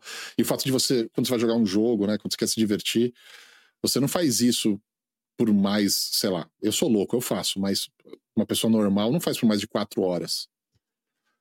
Ficar na frente de um videogame, de um jogo, né? Então no VR eu vi assim como uma opção para entretenimento muito forte. Acabou que poucos jogos realmente vingaram no VR. Mas é muito louco como o ser humano, quando vê uma tecnologia nova, que às vezes nem é tão nova assim, já existia, mas não tinha um formato tão legal ou fácil de entender. Ele olha para aquilo como, nossa, o futuro. Tipo, televisão com 3D. E vai para tudo quanto é canto. E as pessoas compram aquilo achando que vai mudar o mundo como ele é. E no final não muda nada. Porque a aplicação é muito restrita. É, o que me lembra até na época que estava se falando muito de, de metaverso, que o Facebook mudou o nome e tudo mais lá. Você chegou a olhar para essa ideia e pensar, pode ser um caminho viável aqui? Ou você olhou para aquilo e já pensou logo de cara, né? Eu sempre achei que era, era uma estratégia manca. Nunca vi um caminho assim muito promissor. Sempre achei que meu primeiro, primeiro ponto todo mundo achava no, na indústria que o primeiro ponto era reduzir o custo. E aí para reduzir o custo, a Xiaomi junto com o Facebook fez aquele aquele primeiro óculos Quest Go, acho que era óculos Go. Eu tenho ele. E era extremamente barato perto do, do que existia no mercado. Só que a experiência ficava comprometida demais também. Então, em vez de ajudar e popularizar o negócio ser legal, acabou piorando. Porque as pessoas começaram a ter muito enjoo, o refresh rate não era alto, a qualidade da imagem não era alta. Então, tudo isso acabava diminuindo muito a experiência, qualidade da experiência. Então, quem comprava aquilo porque o preço era acessível, acabava tendo uma experiência ruim, não uma experiência boa. Esse é o problema da coisa ainda, né? Acessibilidade é. de um equipamento que você coloque e pense, pô, que incrível a experiência que eu tô tendo aqui. Sem falar que toda vez que você depende das pessoas comprarem um hardware para emplacar uma tecnologia, você está um pouco limitado nesse sentido. É muito diferente de um software, por exemplo, que a pessoa vai e baixa, né? um aplicativo, alguma coisa, alguma coisa desse tipo. Os smartphones são uma exceção a essa regra considerável de todo mundo querer comprar um dispositivo desse tipo para o VR emplacar, a mesma coisa teria que acontecer, o mesmo fenômeno de as pessoas desejarem ter os óculos ali. E o mercado se desenvolveria nesse entorno, teoricamente. A época da pandemia parecia muito promissora, porque todo mundo estava querendo explorar talvez formas novas de trabalhar, de metaverso talvez oferecesse alguma coisa nesse sentido. Mas passada essa empolgação, aparentemente não se foi tão longe quanto parecia que tinha ido, né? As experiências de realidade virtual para trabalho, por mais que seja interessante ou realidade aumentada mesmo, não se mostraram muito muito diferentes do que você já tinha nos melhores jogos de VR. É, e putz, também a maneira como foi feito, né? O Zuckerberg, Tio Zuck, resolveu adotar a palavra metaverso como filosofia de vida, né, mano? E transformar o que a gente conhecia por Web 3.0 numa nova versão chamada de metaverso agora. E aí as pessoas, em vez de entenderem o que era Web 3.0 e que ela, o que ela realmente pode fazer pela gente, a galera achou que era só uma reencarnação do Second Life, cara. Tipo, uma coisa não tinha nada a ver com a outra a ideia de metaverso, chamar, mudar a empresa de Facebook para Meta, tudo isso é muito mais na direção da Web 3.0, da integração das APIs, da, sabe, de, da maneira como, como o software conversa com outro software, como os serviços se integram de uma maneira muito mais uniforme fácil para o desenvolvedor acabar adaptando. Isso não foi explorado. O que foi explorado, ah, é mais um Second Life. É mais um joguinho é. que eu é. vou entrar e fazer minha vida lá dentro. Vou comprar terreno no mundo virtual. Falei, mano, essa galera é tudo louca, velho. O aspecto interessante também da, da Web 3.0 e tal, ali, que é a descentralização das coisas, não vinha junto com o pacote que o Facebook, ou, quer dizer, a Meta estava querendo oferecer. E a mudança de marca, de, de nome, né, da empresa acabou virando meio que uma manobra, tipo Alphabet, Google, assim, olha, o nome do Facebook não dá tá tão bem visto quanto já foi. A gente se transformou na coisa nova, galera, sabe? Falando nisso, a, OnePlus vai chegar no, no Brasil eventualmente, porque até agora acho que só dá para importar os smartphones, não tem uma venda local de fato. Eu já perguntei internamente, não tem planos de OnePlus, não tem planos da, One, da OnePlus entrar em nenhum país agora, por enquanto. Então, o trabalho que está sendo feito agora, e a gente pode falar sobre isso que você até mencionou no passado, né, que a empresa perdeu um pouco de tração é, ah, no, device, no, no, se eu não me engano, foi no OnePlus 8, 9 e 10 que perdeu essa atração. E foi bem no período de aquisição do merge das empresas, quando uma se fez o merge com a outra. Ah, então ficou tudo meio Oppo. perdido. Você é, tinha falado. É. E a Oppo é muito maior que a OnePlus, de forma geral. Em termos de números, vendas e tudo mais. Se você juntar o grupo Oppo, que são os smartphones da OnePlus, da própria Oppo, da Vivo, marca Vivo, não operadora Vivo, da hum. IQOS, da Realme. Se juntar todos esses juntos, a OnePlus é a terceira maior fabricante de smartphone do, do mundo. Fica atrás só da Apple e da Samsung. Inclusive, não tinha ideia que a Oppo era tão grande assim. Que eu já é, tinha visto Oppo... a marca, acho que eu já tive celulares até que, que fiz vídeo, review há muito tempo. Mas não tinha ideia dessa popularidade. E eles estão passando por um momento de. Porque, porque teve esse merge, né, cara? Então tá passando por um momento de ainda de se adaptar no novo caminho. E eu acho que é onde eu posso contribuir bastante. Eu tenho sentido isso, assim, essa. Não, não a falta de entender para onde tem que ir. Eles sabem. Mas acho que perdeu muita gente no processo do merge e aí perdeu meio que a direção e precisa reconstruir isso. Isso demora um certo tempo. Então, o 11, que é esse produtinho que eu tô aqui, o OnePlus 11, a mídia local já reconheceu como a volta da OnePlus, tá voltando para ser o que era antes. Que é um produto bem bonito, cara, e, putz, com spec lá em cima e um preço para os Estados Unidos, um preço muito interessante. Você sair. É um produto que deveria custar no mínimo uns mil dólares e a gente vende por 700 dólares. Acho que essa fama que, que a OnePlus tinha, pelo menos o que eu via nos meus olhos, assim, de ser não era um produto shiny, sabe? Não estava tentando aparecer. Mas ele era aquele tipo de coisa que você comprava e sabia que ia funcionar, que era redondinho e tal, que ia ter update de software por bastante tempo, inclusive, que é uma coisa que o Nord 5 que a gente tem, por exemplo, não atualiza há muito tempo já. É, acho que nem os patches de segurança desses que atualizam, assim, ele acabou recebendo. Eu acho que ele deve estar fora de linha, não sei exatamente como é que está agora. Mas não era assim, sabe? Você importava um do AliExpress que fosse um OnePlus e você sabia que ia ter um, talvez um dos smartphones com a experiência mais sem nada no seu caminho que você poderia ter. Eu fico feliz de saber que as coisas estão voltando para os trilhos ali, porque a minha esposa, por exemplo, só quer o OnePlus, ela realmente adora os smartphones lá e tal. Pediu para reclamar com você que o dela não estava atualizando mais, então tá aqui a minha reclamação. Pode, reclamou, tá reclamado. Eu não sei o que eu vou fazer com isso ainda, mas tá reclamado. O Plus agora tem uma, uma política de atualização bem mais clara, bem mais definida. Uh, ah, Para os produtos que são flagships, uh, quatro anos de flavor, então quatro flavors garantidos de update, de upgrade, uhum. e cinco anos de updates de segurança. Excelente. Então, nos flagships todos estão assim. Aí depende dos modelos mais embaixo existem outras políticas, às três anos ou dois anos de upgrade e quatro anos, por exemplo, de, de uh, atualizações de segurança. Uhum. Então, depende muito de um produto para outro, mas o flagship, que é o foco da empresa, né? Que nem esse 11 aqui, é quatro anos, cara, de flavor, upgrade de flavor de Android. Isso, isso é algo, eu acho, curioso até de você explicar para a audiência e tal. O que que define isso especificamente? Porque alguns Nossa. aparelhos têm mais ou não? O que que dificulta tecnicamente você lançar uma versão nova do Android ou esses patches de segurança? Eu acho que os patches é o, o que o pessoal espera, pelo menos, para manter o aparelho seguro, né, o, o sistema operacional seguro, enquanto que acho que versões novas do Android a galera já meio que entendeu ou aceitou que às vezes vem uma, duas, mas nem sempre vem várias. O mesmo time, né, de desenvolvimento, que trabalha em pegar o novo Android e colocar ele para funcionar no novo smartphone, que é um trabalho insano, é o cara que vai ter que fazer a migração do Android mais novo para o produto mais velho. E isso, meu irmão, é um negócio maluco. Porque você tem que ter, tipo, clones desse cara para conseguir fazer todos os devices ao mesmo tempo. Não é um processo tão simples. E é arriscado, então, né? Você é, pode, porque, de repente, é brincar a experiência do cliente ali. Pois é, é bem, é, bem é. complexo. É bem complexo. E são times grandes, gigantes, que são comportamentizados para cada área do produto. Uma coisa é o UI, outra coisa é UX, outra coisa são como você conecta é, as APIs internas com as partes do produto em si.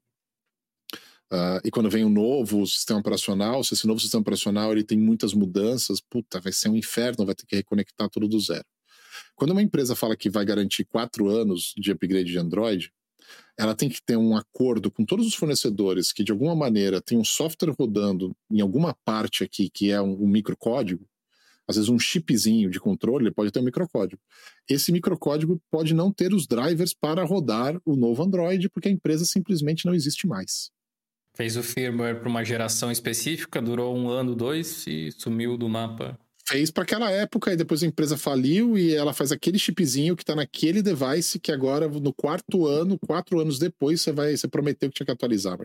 Então, as empresas se comprometem com mais de dois anos, elas têm que ter um acordo de fornecimento com o fornecedor Não é qualquer fornecedor que assina esse acordo para ele fazer os drivers para aquele, para aquele, daquela peça que ela está te vendendo para os próximos quatro flavors de Android.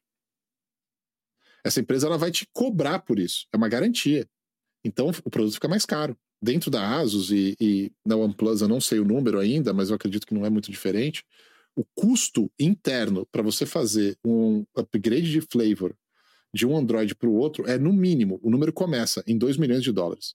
É e é para um produto que você já vendeu. Você não ganha mais dinheiro com aquele produto. Vamos dizer, um tiro no escuro para fidelizar o cliente torcendo para que ele compre. É o marketing da oração, né? É exatamente isso. Do tipo, você investe na frente, né? E você sabe que você vai continuar investindo nisso. Então, quanto mais produtos você colocar no seu portfólio que tem os quatro anos prometidos, mais dinheiro você está se comprometendo a gastar todo ano, cara. Primeiro produto que tem quatro anos e o último produto que você tem disponível quatro anos depois, isso quer dizer que você vai ter um overlap de pelo menos, pelo menos, quatro produtos sendo atualizados ao mesmo tempo. Três você já vendeu.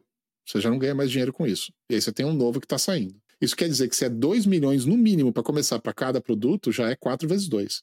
Já são 8 milhões por ano que você gasta só para fazer atualização de upgrade de Android para o seu legado. Por isso que eu acho que talvez empresas tipo a Xiaomi, que faz a MIUI, não sei como é que funciona na ASUS, você pode me falar melhor que ninguém, eu acho, ou na própria OnePlus, mas eles começaram a utilizar o mesmo Android, o Android base, trava naquela versão, patches de segurança, porque é importante jogar ali por cima, e o que atualiza é a UI que a pessoa, a empresa tem o controle de forma mais generalista. Então, é, sei lá, se eu pegar o meu um Xiaomi que eu tenho aqui do lado, não sei em que versão ele tá, eu acho que, sei lá, MIUI 12, 14, 14.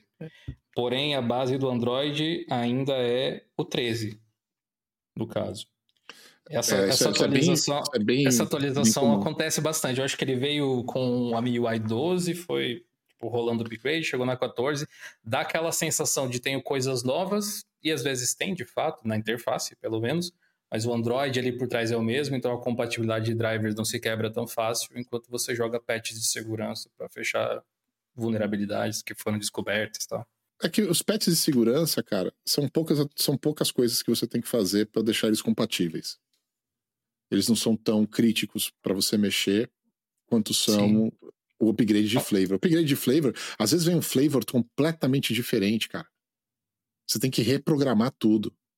Eu tô me lembrando, sim, sim. Marcel, do Honeycomb, aquela bomba que foi Nossa. o Honeycomb. Honeycomb, para vocês que são jovens e não conhecem, foi uma das primeiras tentativas do Google de fazer um Android mais adaptado a telas grandes, né, para tablets. Android e ele era totalmente 3. diferente. Para quem está familiarizado com software livre, foi mais ou menos o que o Gnome fez do Gnome 2 para o Gnome 3. O Gnome 3 era bizarro, assim, se você comparasse com o Gnome 2 isso foi o Honeycomb dentro da história do Android. Tanto é que ele morreu muito rapidamente. Ele, ele foi o, o, Windows 8 dos Android, quase. Eles trocaram pro, pro 8.1 o mais rápido possível. Né? Aliás, tem uma pergunta para vocês. Android, ele é Linux ou Unix? Android é Linux e Linux não é Unix. Ele é um Unix-like. Você pode partir do pressuposto de que qualquer sistema que use o kernel Linux é um Linux. Né? É isso que define um sistema ser Linux ou não. O Unix, ele é o sistema lá da, da AT&T de muito uhum. tempo atrás, que depois acabou sendo desenvolvido de forma open source pela Bell Labs, acho que pela, pela Universidade de, do, do BSD lá, qualquer Berkeley, se eu não me engano. Berkeley. Que criou, que criou o BSD e tal. E também aquele código open source que eles estavam criando na época deu origem a um sistema chamado Minix, do Andrew Tenenbaum, que é o cara magnata lá das redes, né, de, de computadores. E Dominix, o Linus Torvalds criou o Linux inspirado nele. Então ele é um Unix-like, mas não é um Unix de fato. Talvez o macOS seja mais próximo do Unix do que o próprio Linux. Mas é discutível. Os nerds vão é. se pegar, mas é tipo isso. Então agora, crianças, vocês já sabem. O Android é Linux. É. Ah, essa é fácil de responder. Você pode entrar no site do Android, android.com, e vai ter lá um sobre dizendo Android é um sistema operacional baseado no kernel Linux. Dentro das empresas. Não é tão simples assim. Eu não sei, não cai muito bem com o público geral. Tem essa fama de difícil, de complicado de usar. E eu entendo totalmente porque que o, o Google separou o Android do Linux, em termos de marketing, especialmente. Mas como é uma coisa técnica, até questão de licença e tal, se você for lá no sobre do Android, você vai ver Linux, licenças abertas, etc. É, mas nunca vi ninguém utilizar no, no marketing do smartphone, por exemplo, do Android, dizer, ó, use porque é um Linux. mas é, não. é, assim como o Chrome OS também e tal, por exemplo, mas também não está lá, não tá lá escancarado. O próprio WSL lá do, do Windows, né, agora que tem, é o modo desenvolvedor, não é um, mas é um Linux. Ah, o nome não é muito bom para marketing, aparentemente. Eu acho que o que ajuda muito a explicar esse movimento das empresas em tentar desassociar a marca é porque é mais fácil você produtizar isso quando você associa ele mais com a funcionalidade que você está entregando do que com a raiz mais técnica. Por exemplo, a Valve com o Steam Deck. A Valve não chega e fala, ó, venha comprar um console gamer com Linux. Não, vem comprar meu console quando saiu o Steam Deck, eu fiz um vídeo no meu canal falando sobre isso. Se eu pegasse na Asus, fizesse um, um, um ROG, um ROG na época, com uma tela de 12 polegadas, com o mesmo processador, mas eu colocasse num corpo de um notebook, o nego ia falar: Isso aí não é gamer, isso aí é netbook. Muitas vezes não é o que é, é o que parece é o form factor, né, cara? Form factor é. muda a percepção das pessoas, cara. Pelo menos aqui no Brasil, o netbook tem uma, uma pecha bem negativa, né? Porque a gente teve acesso a muitos produtos com specs bem ruins aqui no Brasil. Eu fui o cara que trouxe o netbook pro Brasil. É, é, o meu chefe era o inventor do netbook, velho. Voltando a falar do Steam Deck aqui, isso é até uma coisa que eu acho engraçado na nossa comunidade de software livre, assim, que quem é de Linux faz questão de, né? Ah, o Linux do Steam Deck, Linux do Steam Deck. E para Valve, por exemplo, cara, não é, não é esse o ah, selling point. Pô, eu já, eu já peguei muita gente na hipocrisia nisso aí de não, eu só uso softwares abertos e tal. Aquela gourmetização do, do software e tal, mas tá lá jogando no, no Steam, que é proprietário, com um monte de jogo proprietário também e tal. Jogando no Linux, tudo bem, mas essa parte daí não importa, né? As ironias é muito tentador, às vezes, você criar uns bairrismos, assim, para você se proteger, né? criar os clubinhos ali. Tipo o pessoal que gosta de retro gaming, né? Cara, você quer ser morto na rua, é que você começar a falar mal de retro gaming, cara. O pessoal vem apedrejar é, tua é casa. Você não falar, então. Então não falo. não, mas porque tem que. Pô, Marcelo, eu acompanho o seu conteúdo no, no, no Twitter, principalmente, interajo bastante lá. E a gente que viveu a época de arcade, assim, de ir jogar no fliperama ali, essas coisas que é uma coisa que quase não existe mais hoje em dia, para você poder curtir por aí. A gente mata a nossa saudade usando emuladores e tal, mas é uma é uma zona cinzenta gigantesca entre ser certo e não ser certo e continuar existindo essa parada. É, é, cara, durante muito tempo eu me debati com isso, né? Dos emuladores, de ser certo, não ser certo. Aí eu criei uma teoria para mim sobre isso. Hum. Que é a hum. seguinte, cara. Se você já comprou o jogo alguma vez na sua vida e você perdeu esse jogo, você não sabe onde foi parar, ou você foi roubado, ou sabe Deus o que aconteceu, você não vendeu nem, nem trocou por nada. Eu acho que você tem todo o direito de baixar o emulador do jogo. Todo direito. Você já pagou por ele, mano. Você já pagou por aquele jogo. Eu não vejo problema nenhum de você fazer isso. Agora, se o jogo não tem mais comercialização, se o jogo ele não está mais disponível para ser comprado em nenhum lugar, parou de ser comercializado, não tem ninguém publicando o jogo. O jogo não, não tem como você comprar. Eu também acho que a emulação vale muito a pena, porque ela, ela guarda a memória dos jogos. Você vai ter acesso àquele negócio que normalmente você não teria. Então, eu sou em defesa da memória dos jogos. Agora, quem usa emulação só para não ter que pagar pelo jogo, eu acho uma tremenda sacanagem. Uma tremenda sacanagem. Até porque jogo hoje é muito barato, ainda mais falando desses jogos retro, você consegue comprar a grande maioria deles, dos, pelo menos os mais famosos. Você consegue comprar, uh, seja até numa loja do Steam ou no próprio Android, você vai ter na loja do Android ou iOS, você vai ter disponível esses jogos que são mais famosos, antigos. E, e é baratinho, tipo, é um dólar, três dólares, assim. Tá certo que no Brasil três dólares é 458 reais, mas, mano, ainda, ainda assim é, não é uma coisa, sei lá, não é uma coisa tão cara. Uh, existe um outro, um outro lado da parada também, cara, que assim, as pessoas que não têm condição de ter, o emulador acaba, meu, nivelando essas pessoas no mesmo nível de quem tem condição. Isso também é uma coisa que me faz pensar muito o que é certo, o que é errado, o que é ético, o que é antiético, sabe? Ah, é ético pelo lado comercial, é antiético pelo lado comercial, é ético pelo lado de inclusão. Então, tem, tem uma porrada de coisa que você tem que levar em consideração. Agora, de novo, o cara que o cara tem condição de comprar. Cara tem condição. O cara sabe que tá vendendo. O cara nunca comprou aquele jogo e o cara faz emulação só por fazer Aí eu acho que aí eu acho errado. É, eu nunca consegui ter uma opinião é, assim sem asteriscos em relação à pirataria em geral de, de softwares especialmente mas uh, pirataria em geral incluindo lá e-books alguma coisa assim porque essa, essa parte do contexto ela importa muito isso que você trouxe aí digamos sei lá, é errado a pessoa piratear um livro a respeito de algum estudo ou de alguma coisa que ela gosta muito, se não está disponível no país dela, no idioma dela, ou se é proibido no país dela, alguma coisa assim.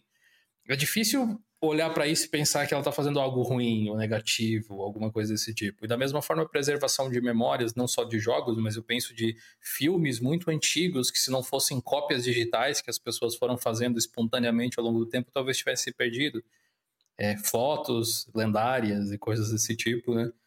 É, realmente é, é uma coisa complicada. E quanto mais você conhece o lado de quem desenvolve, você também se simpatiza pelas perdas que essas pessoas têm quando um software que ainda está ali à venda justamente é, é pirateado. Um monte de empresas de jogos indie, por exemplo, que tipo, dão literalmente o sangue e o sono das pessoas ali por meses ou anos para fazer uma obra Cadê o cara e baixar um torrent lá de repente? Você vê esses mini I.O., né? Esses devicezinhos portáteis legais pra caramba, uhum. que emulam praticamente tudo, né, mano? Sim. Sim. Eles são muito legais, eu amo esses devices, eu tenho uma porrada deles. E. Putz, cara, mas o, o mais foda de todos é o Analog Pocket, que é construído em cima de FPGA e feito para rodar com os jogos originais. o que mais vendeu, o mais caro, o mais legal, ele volta à origem do bagulho. Tem que usar o cartuchinho. É, e eu é, entendo aquilo que você falou de você usar uma cópia digital de algo que você comprou também. Não é. pela. Não por, ah, eu gosto de emular, mas pela praticidade, às vezes. Ou até pela preservação do cartucho. Eu sou nintendista de carteirinha. Se tem um negócio que eu sei muito bem, é como pagar de novo pelo mesmo jogo. A Nintendo faz isso comigo todo ano. Muda a skin do Mario, é o mesmo jogo, só mudou a skin. A prova disso é o Mario Maker. Uma, uma pergunta que eu queria fazer para você, Marcelo, tá tendo essa movimentação em torno do da não existência mais do sim, né, dos chips. Que, que você pensa disso, cara? Eu, eu, eu tenho sentimentos divididos quanto a isso. Eu acho um retrocesso em alguns pontos, mas acho que pode facilitar em outros também. Você, como um cara da indústria, o que, que você imagina? Você pensa desse lance do não ter sim novamente?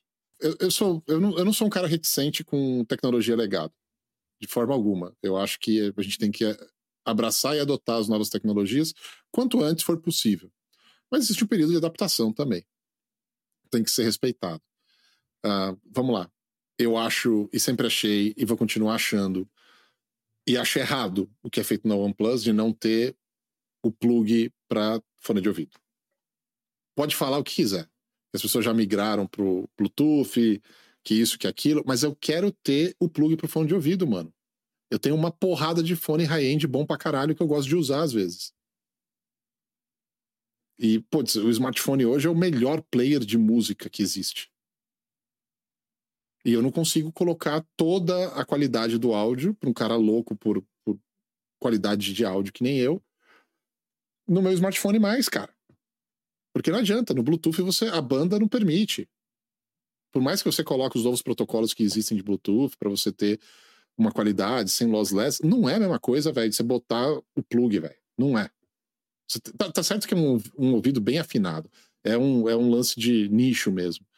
Mas, porra, cara, de boa, cara. Tem uma briga por espaço interno. Não é custo. Porque o custo, meu irmão, eu vou te falar, tipo, é, é um centavo de dólar. É você questão colocar... de querer mesmo, então. É uma questão de, meu, querer. É, é que ele, ele. Antigamente existia uma preocupação com relação a você ter um produto com resistência à água e o plug ser um problema para você conseguir isolar. Mas isso já foi resolvido. Hoje eles já fazem de um jeito que isola sem você precisar se preocupar. Já é feito assim todos. Então não é um problema. É mais uma questão do tipo espaço interno, às vezes, briga por espaço interno. Nessa, dentro das empresas você tem a área da bateria, o time de bateria, o time de, de, de processador e, e, placa lógica, placa mãe. Uh, você tem o time de áudio, você tem o time de, de dissipação térmica, como que melhora a dissipação térmica do produto. Aí você tem o time da tela, você tem o time das câmeras. Tudo isso ocupa espaço. Um time briga com o outro para ter mais espaço, porque quanto mais espaço tiver, no final, você tem mais capacidade. Então, se eu tenho mais espaço para colocar as minhas caixas de som, eu que sou do time de áudio, eu vou ter um áudio melhor. E meu time vai se dar bem na empresa. Se eu tenho mais espaço para colocar câmeras, eu vou ter uma câmera melhor, com sensores maiores ou mais câmeras. E meu time vai se dar bem na empresa. Se eu tenho espaço para colocar mais bateria, meu time de bateria vai se dar bem na empresa. Eu coloco mais bateria, o produto fica famoso por ter mais bateria. Então, é uma briga interna muito grande, não só do aparelho em si, da tecnologia que é embarcada aqui, mas também dos times internos dentro da empresa, de querer embarcar mais, mais coisas. E o espaço físico é importante ainda para um negócio tão diminuto e tão enclausurado como é o smartphone. Então, existe a briga pelo, pelo espaço que esse plug ocupa. Tá? Se esse plug está mais para um canto do smartphone, ele vai ocupar menos espaço, menos áreas do que se ele estiver mais para o meio. E a partir do momento que isso deixa de ser um fator de compra, que a pessoa decide de comprar ou não o smartphone por ter isso ou não, é aquela coisa, a gente que se importa acha que todo mundo se importa às vezes, mas de repente o mercado mostra o contrário. Eu sei que não, mas eu, eu amo essa porra. Uhum. Como eu amo cartão SD. E esquece, não vai ter mais cartão SD, meu irmão. Tá indo pro final da vida cartão SD em smartphone. Porque o storage, né, a parte de armazenamento, a partir de 128 vai se tornar o padrão a partir do ano que vem. O mercado não vê por que você tem que colocar lá um cartão e que você sabe que muitas vezes acaba até corrompendo o sistema, se tem alguma coisa instalada no cartão, ou se tem algum cartão de má qualidade, pode gerar uma série de problemas em termos de software se uhum. a coisa não, for bem feita.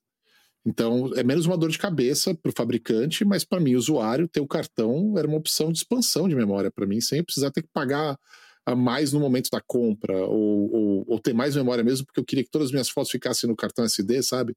Aí eu só tiro de um telefone para o outro, tá todas as minhas fotos e vídeo lá, não ocupa espaço interno, droga nenhuma. E, e o SIM card, para mim, vai na mesma direção, cara. Eu acho que hoje a gente já tem uh, é, eSIM bem difundido em boa parte do mundo. Países bem desenvolvidos, o eSIM já é uma coisa comum, tá? Já passamos da época também que é difícil você chegar num país e não ter um plano, de, um pacote internacional de dados para você comprar que não precisa de SIM card, que você compra da sua própria operadora e que não é um absurdo de caro, que ainda que dá para você comprar. Então, por que, que você vai trocar SIM card quando você está num outro país, o que já é uma coisa também que num país que nem o Brasil, pouquíssimas pessoas vão para outros países com frequência para sentir a necessidade disso de verdade.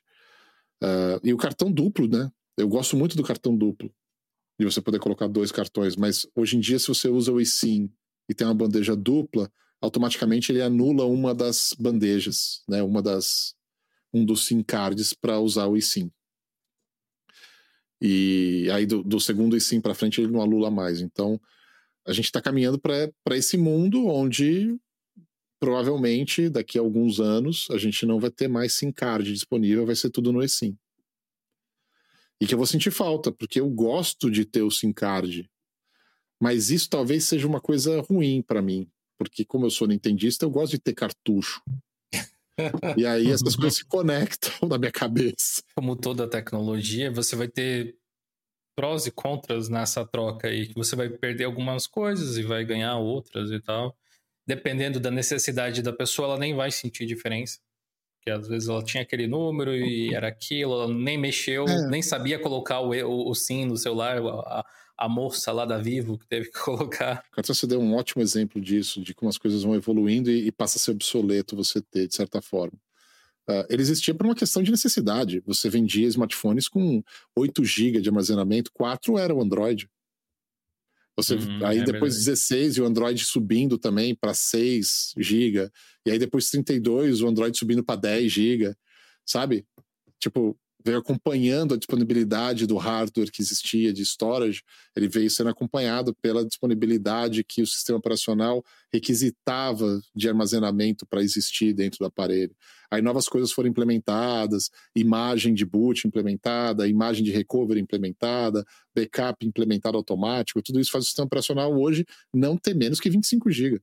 Se você comprar um smartphone de 64 GB, 20, 20 e poucos vão para o Android hoje. Fácil no último aparelho que eu comprei, que eu comprei um aparelho de 128 GB e já tava assim, de fábrica, 30 GB já não, eu já não posso usar. Mas eu acho que a gente chegou num, num breakthrough, né? Num momento de quebra uh, do paradigma, né? Que vinha acompanhando desse jeito. O pulo de, de custo do 64 para 128 demorou muito tempo do 128 chegar no preço de 64. Agora a gente está vendo o preço do 256 indo super rápido para o preço do 128. Então o 128 vai ser a base mínima, vai, é onde vai balizar por baixo. E o 128 ele te dá uma quantidade legal de storage. Mas você vê ainda os, os smartphones evoluindo de alguma outra forma num futuro próximo, estando dentro da indústria, não só em relação ao armazenamento, mas tem algum elemento que parece que está se destacando mais? Essa parte de inteligência artificial que se fala muito nos últimos tempos é algo que, de uma forma ou de outra, já faz parte dos aparelhos, mas você vê esse elemento se tornando mais presente no futuro, talvez? Ele está cada vez mais presente e mais invisível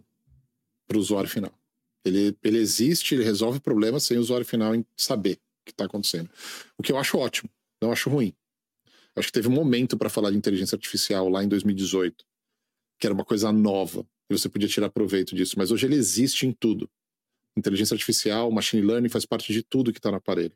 Do algoritmo da câmera até a maneira como as políticas de, de, de temperatura, né, políticas térmicas do aparelho, são regidas por machine learning e por AI.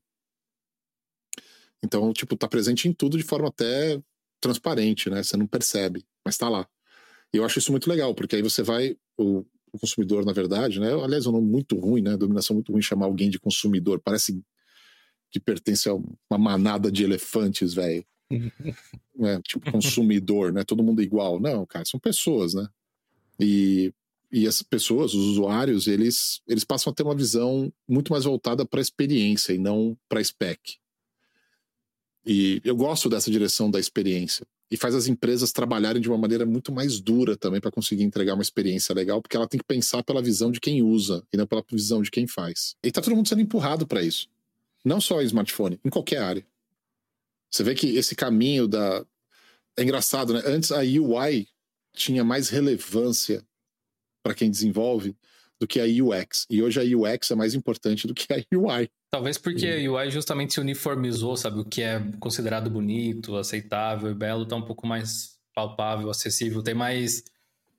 Sei lá, não seria essa a palavra, mas digamos templates prontos para você utilizar, que se você colocar aquilo vai ser legal. Mas a experiência de usuário está muitas vezes curada, baseada na, nos dados que você colhe de como as pessoas interagem com a tecnologia. Isso realmente, talvez a lapidação disso nunca termine. Né? E culturalmente também essas coisas estão sempre mudando, né? A UX, eu acho que ela, ela acompanha mais perto o, o movimento social, assim, de como as coisas, como as pessoas se comportam em relação ao mundo do que a própria UI. É, a, a UX muda mais rápido, ela reage mais rápido, né? Conforme a gente se entende melhor, a gente entende melhor como mostrar as coisas para a gente mesmo de uma forma que faça mais sentido e também começa a entender mais como pessoas diferentes da gente entendem o mesmo, os mesmos elementos, se aquele ícone faz sentido para a maior parte das pessoas ou, ou não. Tem uma pergunta que a gente anotou aqui que a gente gostaria de perguntar, que é uma coisa pessoal, mas imagino que você deva ter refletido é, nesses últimos tempos, especialmente nessa mudança que você fez na sua carreira, que é você você já realizou muita coisa, você já contou muitas histórias com a gente das vezes que você participou aqui, é, já inspirou muita gente, eu tenho certeza. Mas pessoalmente, tirando a parte de businessman, assim, tem algum objetivo, tem algum sonho que você ainda não realizou, que você gostaria de, de ver acontecendo num futuro próximo? Tipo, carreira eu zerei, meu irmão. Carreira foi um negócio muito maluco. Eu tive um, uma, uma ascensão. Uma ascensão, tipo, incrível, assim, estelar dentro da Asus, assim. Foi muito rápido, sabe?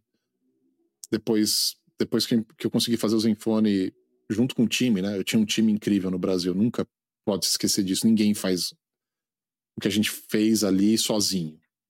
Eu estava lá comandando, ajudando, influenciando, levando para o lado que eu achava certo, cometi meus erros também, o time também cometeu seus erros, mas a gente mais acertou que errou.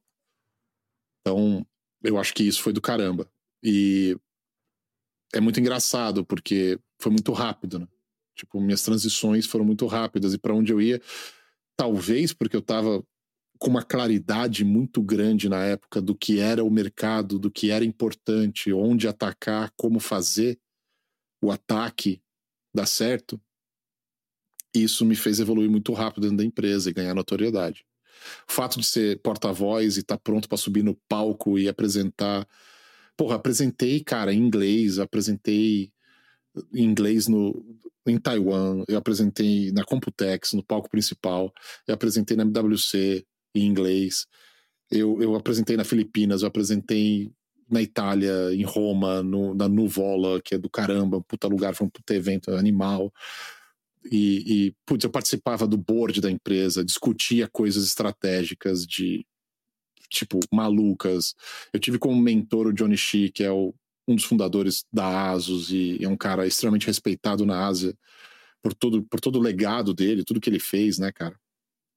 e o cara ser meu mentor e eu ter mentoria com o cara. Essas coisas são muito malucas, assim, de eu ver passar na minha vida. E, e de repente eu falei, porra, já conquistei tudo. Eu não tenho mais a ambição de conquistar algo por conquistar, sabe? Eu quero chegar naquela posição. Não, como profissional de marketing, eu cheguei no topo, cara. Eu virei o global de uma empresa de tecnologia multinacional. Tipo, meu, isso eu já conquistei. Então, a ambição por crescer profissionalmente, ela não existe. O que existe hoje é, é uma ambição pessoal de eu dar um futuro para meus filhos melhor do que o que eu tinha para mim, ou eu tinha de prospecção na época que meu pai e minha mãe tentavam dar o melhor para mim e para meu irmão. Então, só, só esse é o objetivo principal da minha vida. E conseguir criar eles e levar eles para um, um outro nível de ser humano, melhor do que eu, mas muito melhor do que eu, porque eu, eu sou meio lixão. Eles têm que ser muito melhor do que eu, sabe? Eles têm que ser, eles têm que ser alguém que, puta, mano, muito melhor do que eu. Não tô falando de, de, de conquistar coisas materiais ou, ou conquistar coisas profissionais, não, de ser uma pessoa plena, feliz, consciente de si mesma, sabe? E, tipo, eu trabalho, eu tudo que eu faço é para dar essa chance para eles, eles, deles terem o próprio o próprio discernimento de quem eles são e quem eles podem ser, para daí eles fazerem o que eles quiserem. É, esse é o objetivo principal, meu irmão. Eu vivo para eles. Eu não vivo para mim faz muito tempo. Então, todo, toda vez que eu compro um jogo, é pro Pedro, não é para mim. Toda vez que eu compro uma viagem, ah, vamos lá ver no foguete, a Júlia gosta. Não é a Júlia, sou eu né? Mas eu tento conectar para fazer sentido para mim e para eles também e, e, construir memórias com eles, né, cara? Porque passa muito rápido. Quando você tem filhos, eu não sei vocês, mas é muito rápido. E, eu, e a, o cálculo que eu fiz é o seguinte: a Júlia está com 13 anos, vai fazer 14 em fevereiro. O Pedro faz 10 anos agora em setembro, final de setembro. Mano, eu tô morando nos Estados Unidos. Quando, essa, quando a galera aqui faz 18 anos de idade, o pessoal chispa de casa, não era igual ao Brasil. Eles vão viver a vida deles, eles vão explorar, eles vão se descobrir, trabalhar do que for para, meu, se descobrir, cara, descobrir o mundo. E, e, e os Estados Unidos dá essa, essa opção para as pessoas, sabe? É uma coisa palpável, próxima. E, e eu sei que eu não vou ter eles perto mais. Então eu ter o quê? Cinco anos, sete anos no máximo de convivência com eles para construir esses dois aí e fazer deles o melhor ser humano que eu já conheci. Dá para perceber uma certa serenidade nesse tipo de coisa, porque, pô, muito legal que você entrou na OnePlus, é um, deve ser um trabalho muito bacana, mas a sensação que eu tenho é que poderia trabalhar em qualquer coisa desde que você pudesse colocar esse plano em execução. Nada mais importava. Eu já falei isso aqui outras vezes, mas acho que tem um clique que dá na nossa cabeça que é só depois que a gente tem filhos, cara, que muda. Assim, na minha cabeça, isso para mim é, é, muito claro, cara. Assim, depois que eu, eu, reali... que eu, eu tive um período de adaptação, né? É, acho que a maioria das pessoas acaba passando por isso. De você saber que você vai ter filho, até você entender que você vai ter um filho, até você se tornar um pai. Tem uma tem um, um período aí. Não foi fácil. Para mim não foi um, um, processo tranquilo. Mas depois que eu finalmente virei pai, eu fiquei nessa mentalidade que você tá. Que é, cara, não importa. Eu preciso fazer essa parada acontecer porque eu preciso garantir que para ele esteja tudo bem. Não importa se eu vou vir à noite, não importa se eu não vou comer direito, ele tem que comer direito, ele tem que ter as coisas dele certo, para que ele. Isso às vezes é. Eu penso, tentando racionalizar sobre isso, às vezes até um, um excesso de expectativa, talvez, que a gente possa pôr em cima dos nossos filhos, né? Pode até gerar uma pressão neles, de esperar que eles sejam uma versão melhor do que a gente não realizou. Mas até isso a gente amadurece enquanto você vai desenvolvendo esse, essa versão pai de você, que é você perceber que o, você não quer que ele seja a melhor versão de você. Você não. quer que ele seja a melhor versão dele. E você dele. não quer que nada fique no caminho para que ele possa ser a melhor versão dele. Eu acho que o ser humano só é completo quando ele se entrega a outro ser humano. Você não é humano se você nunca se entregou a outro ser humano às vezes esse, esse, essas conversas é, técnicas de tecnologia elas são tão superficiais quando a gente vai olhar para o que realmente importa.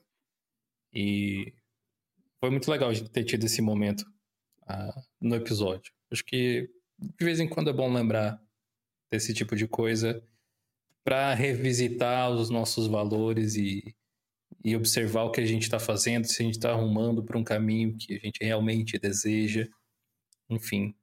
Mais uma vez, eu acho que a história dos dois, eu não tenho filhos, então eu fiquei, eu fico nessa parte da empatia que o Ed falou, mas eu fico aqui imaginando isso que vocês estão falando, eu acho que de uma forma ou de outra, com outros familiares que eu tenho, eu, eu meio que me sinto da mesma forma.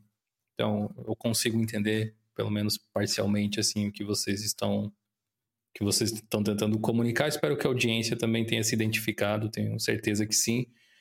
E como eu tinha perguntado sobre um sonho, um objetivo aí futuro de, de curto, longo, médio prazo, enfim, você tem um belo de um objetivo pela frente, Marcel, e conhecendo o pouco que a gente conhece, mas observando essa dedicação que você demonstra por tudo que faz, espero que você consiga realizar isso, que você consiga ter essa proximidade que você deseja com, com seus filhos e que essa proximidade dure pelo resto da vida.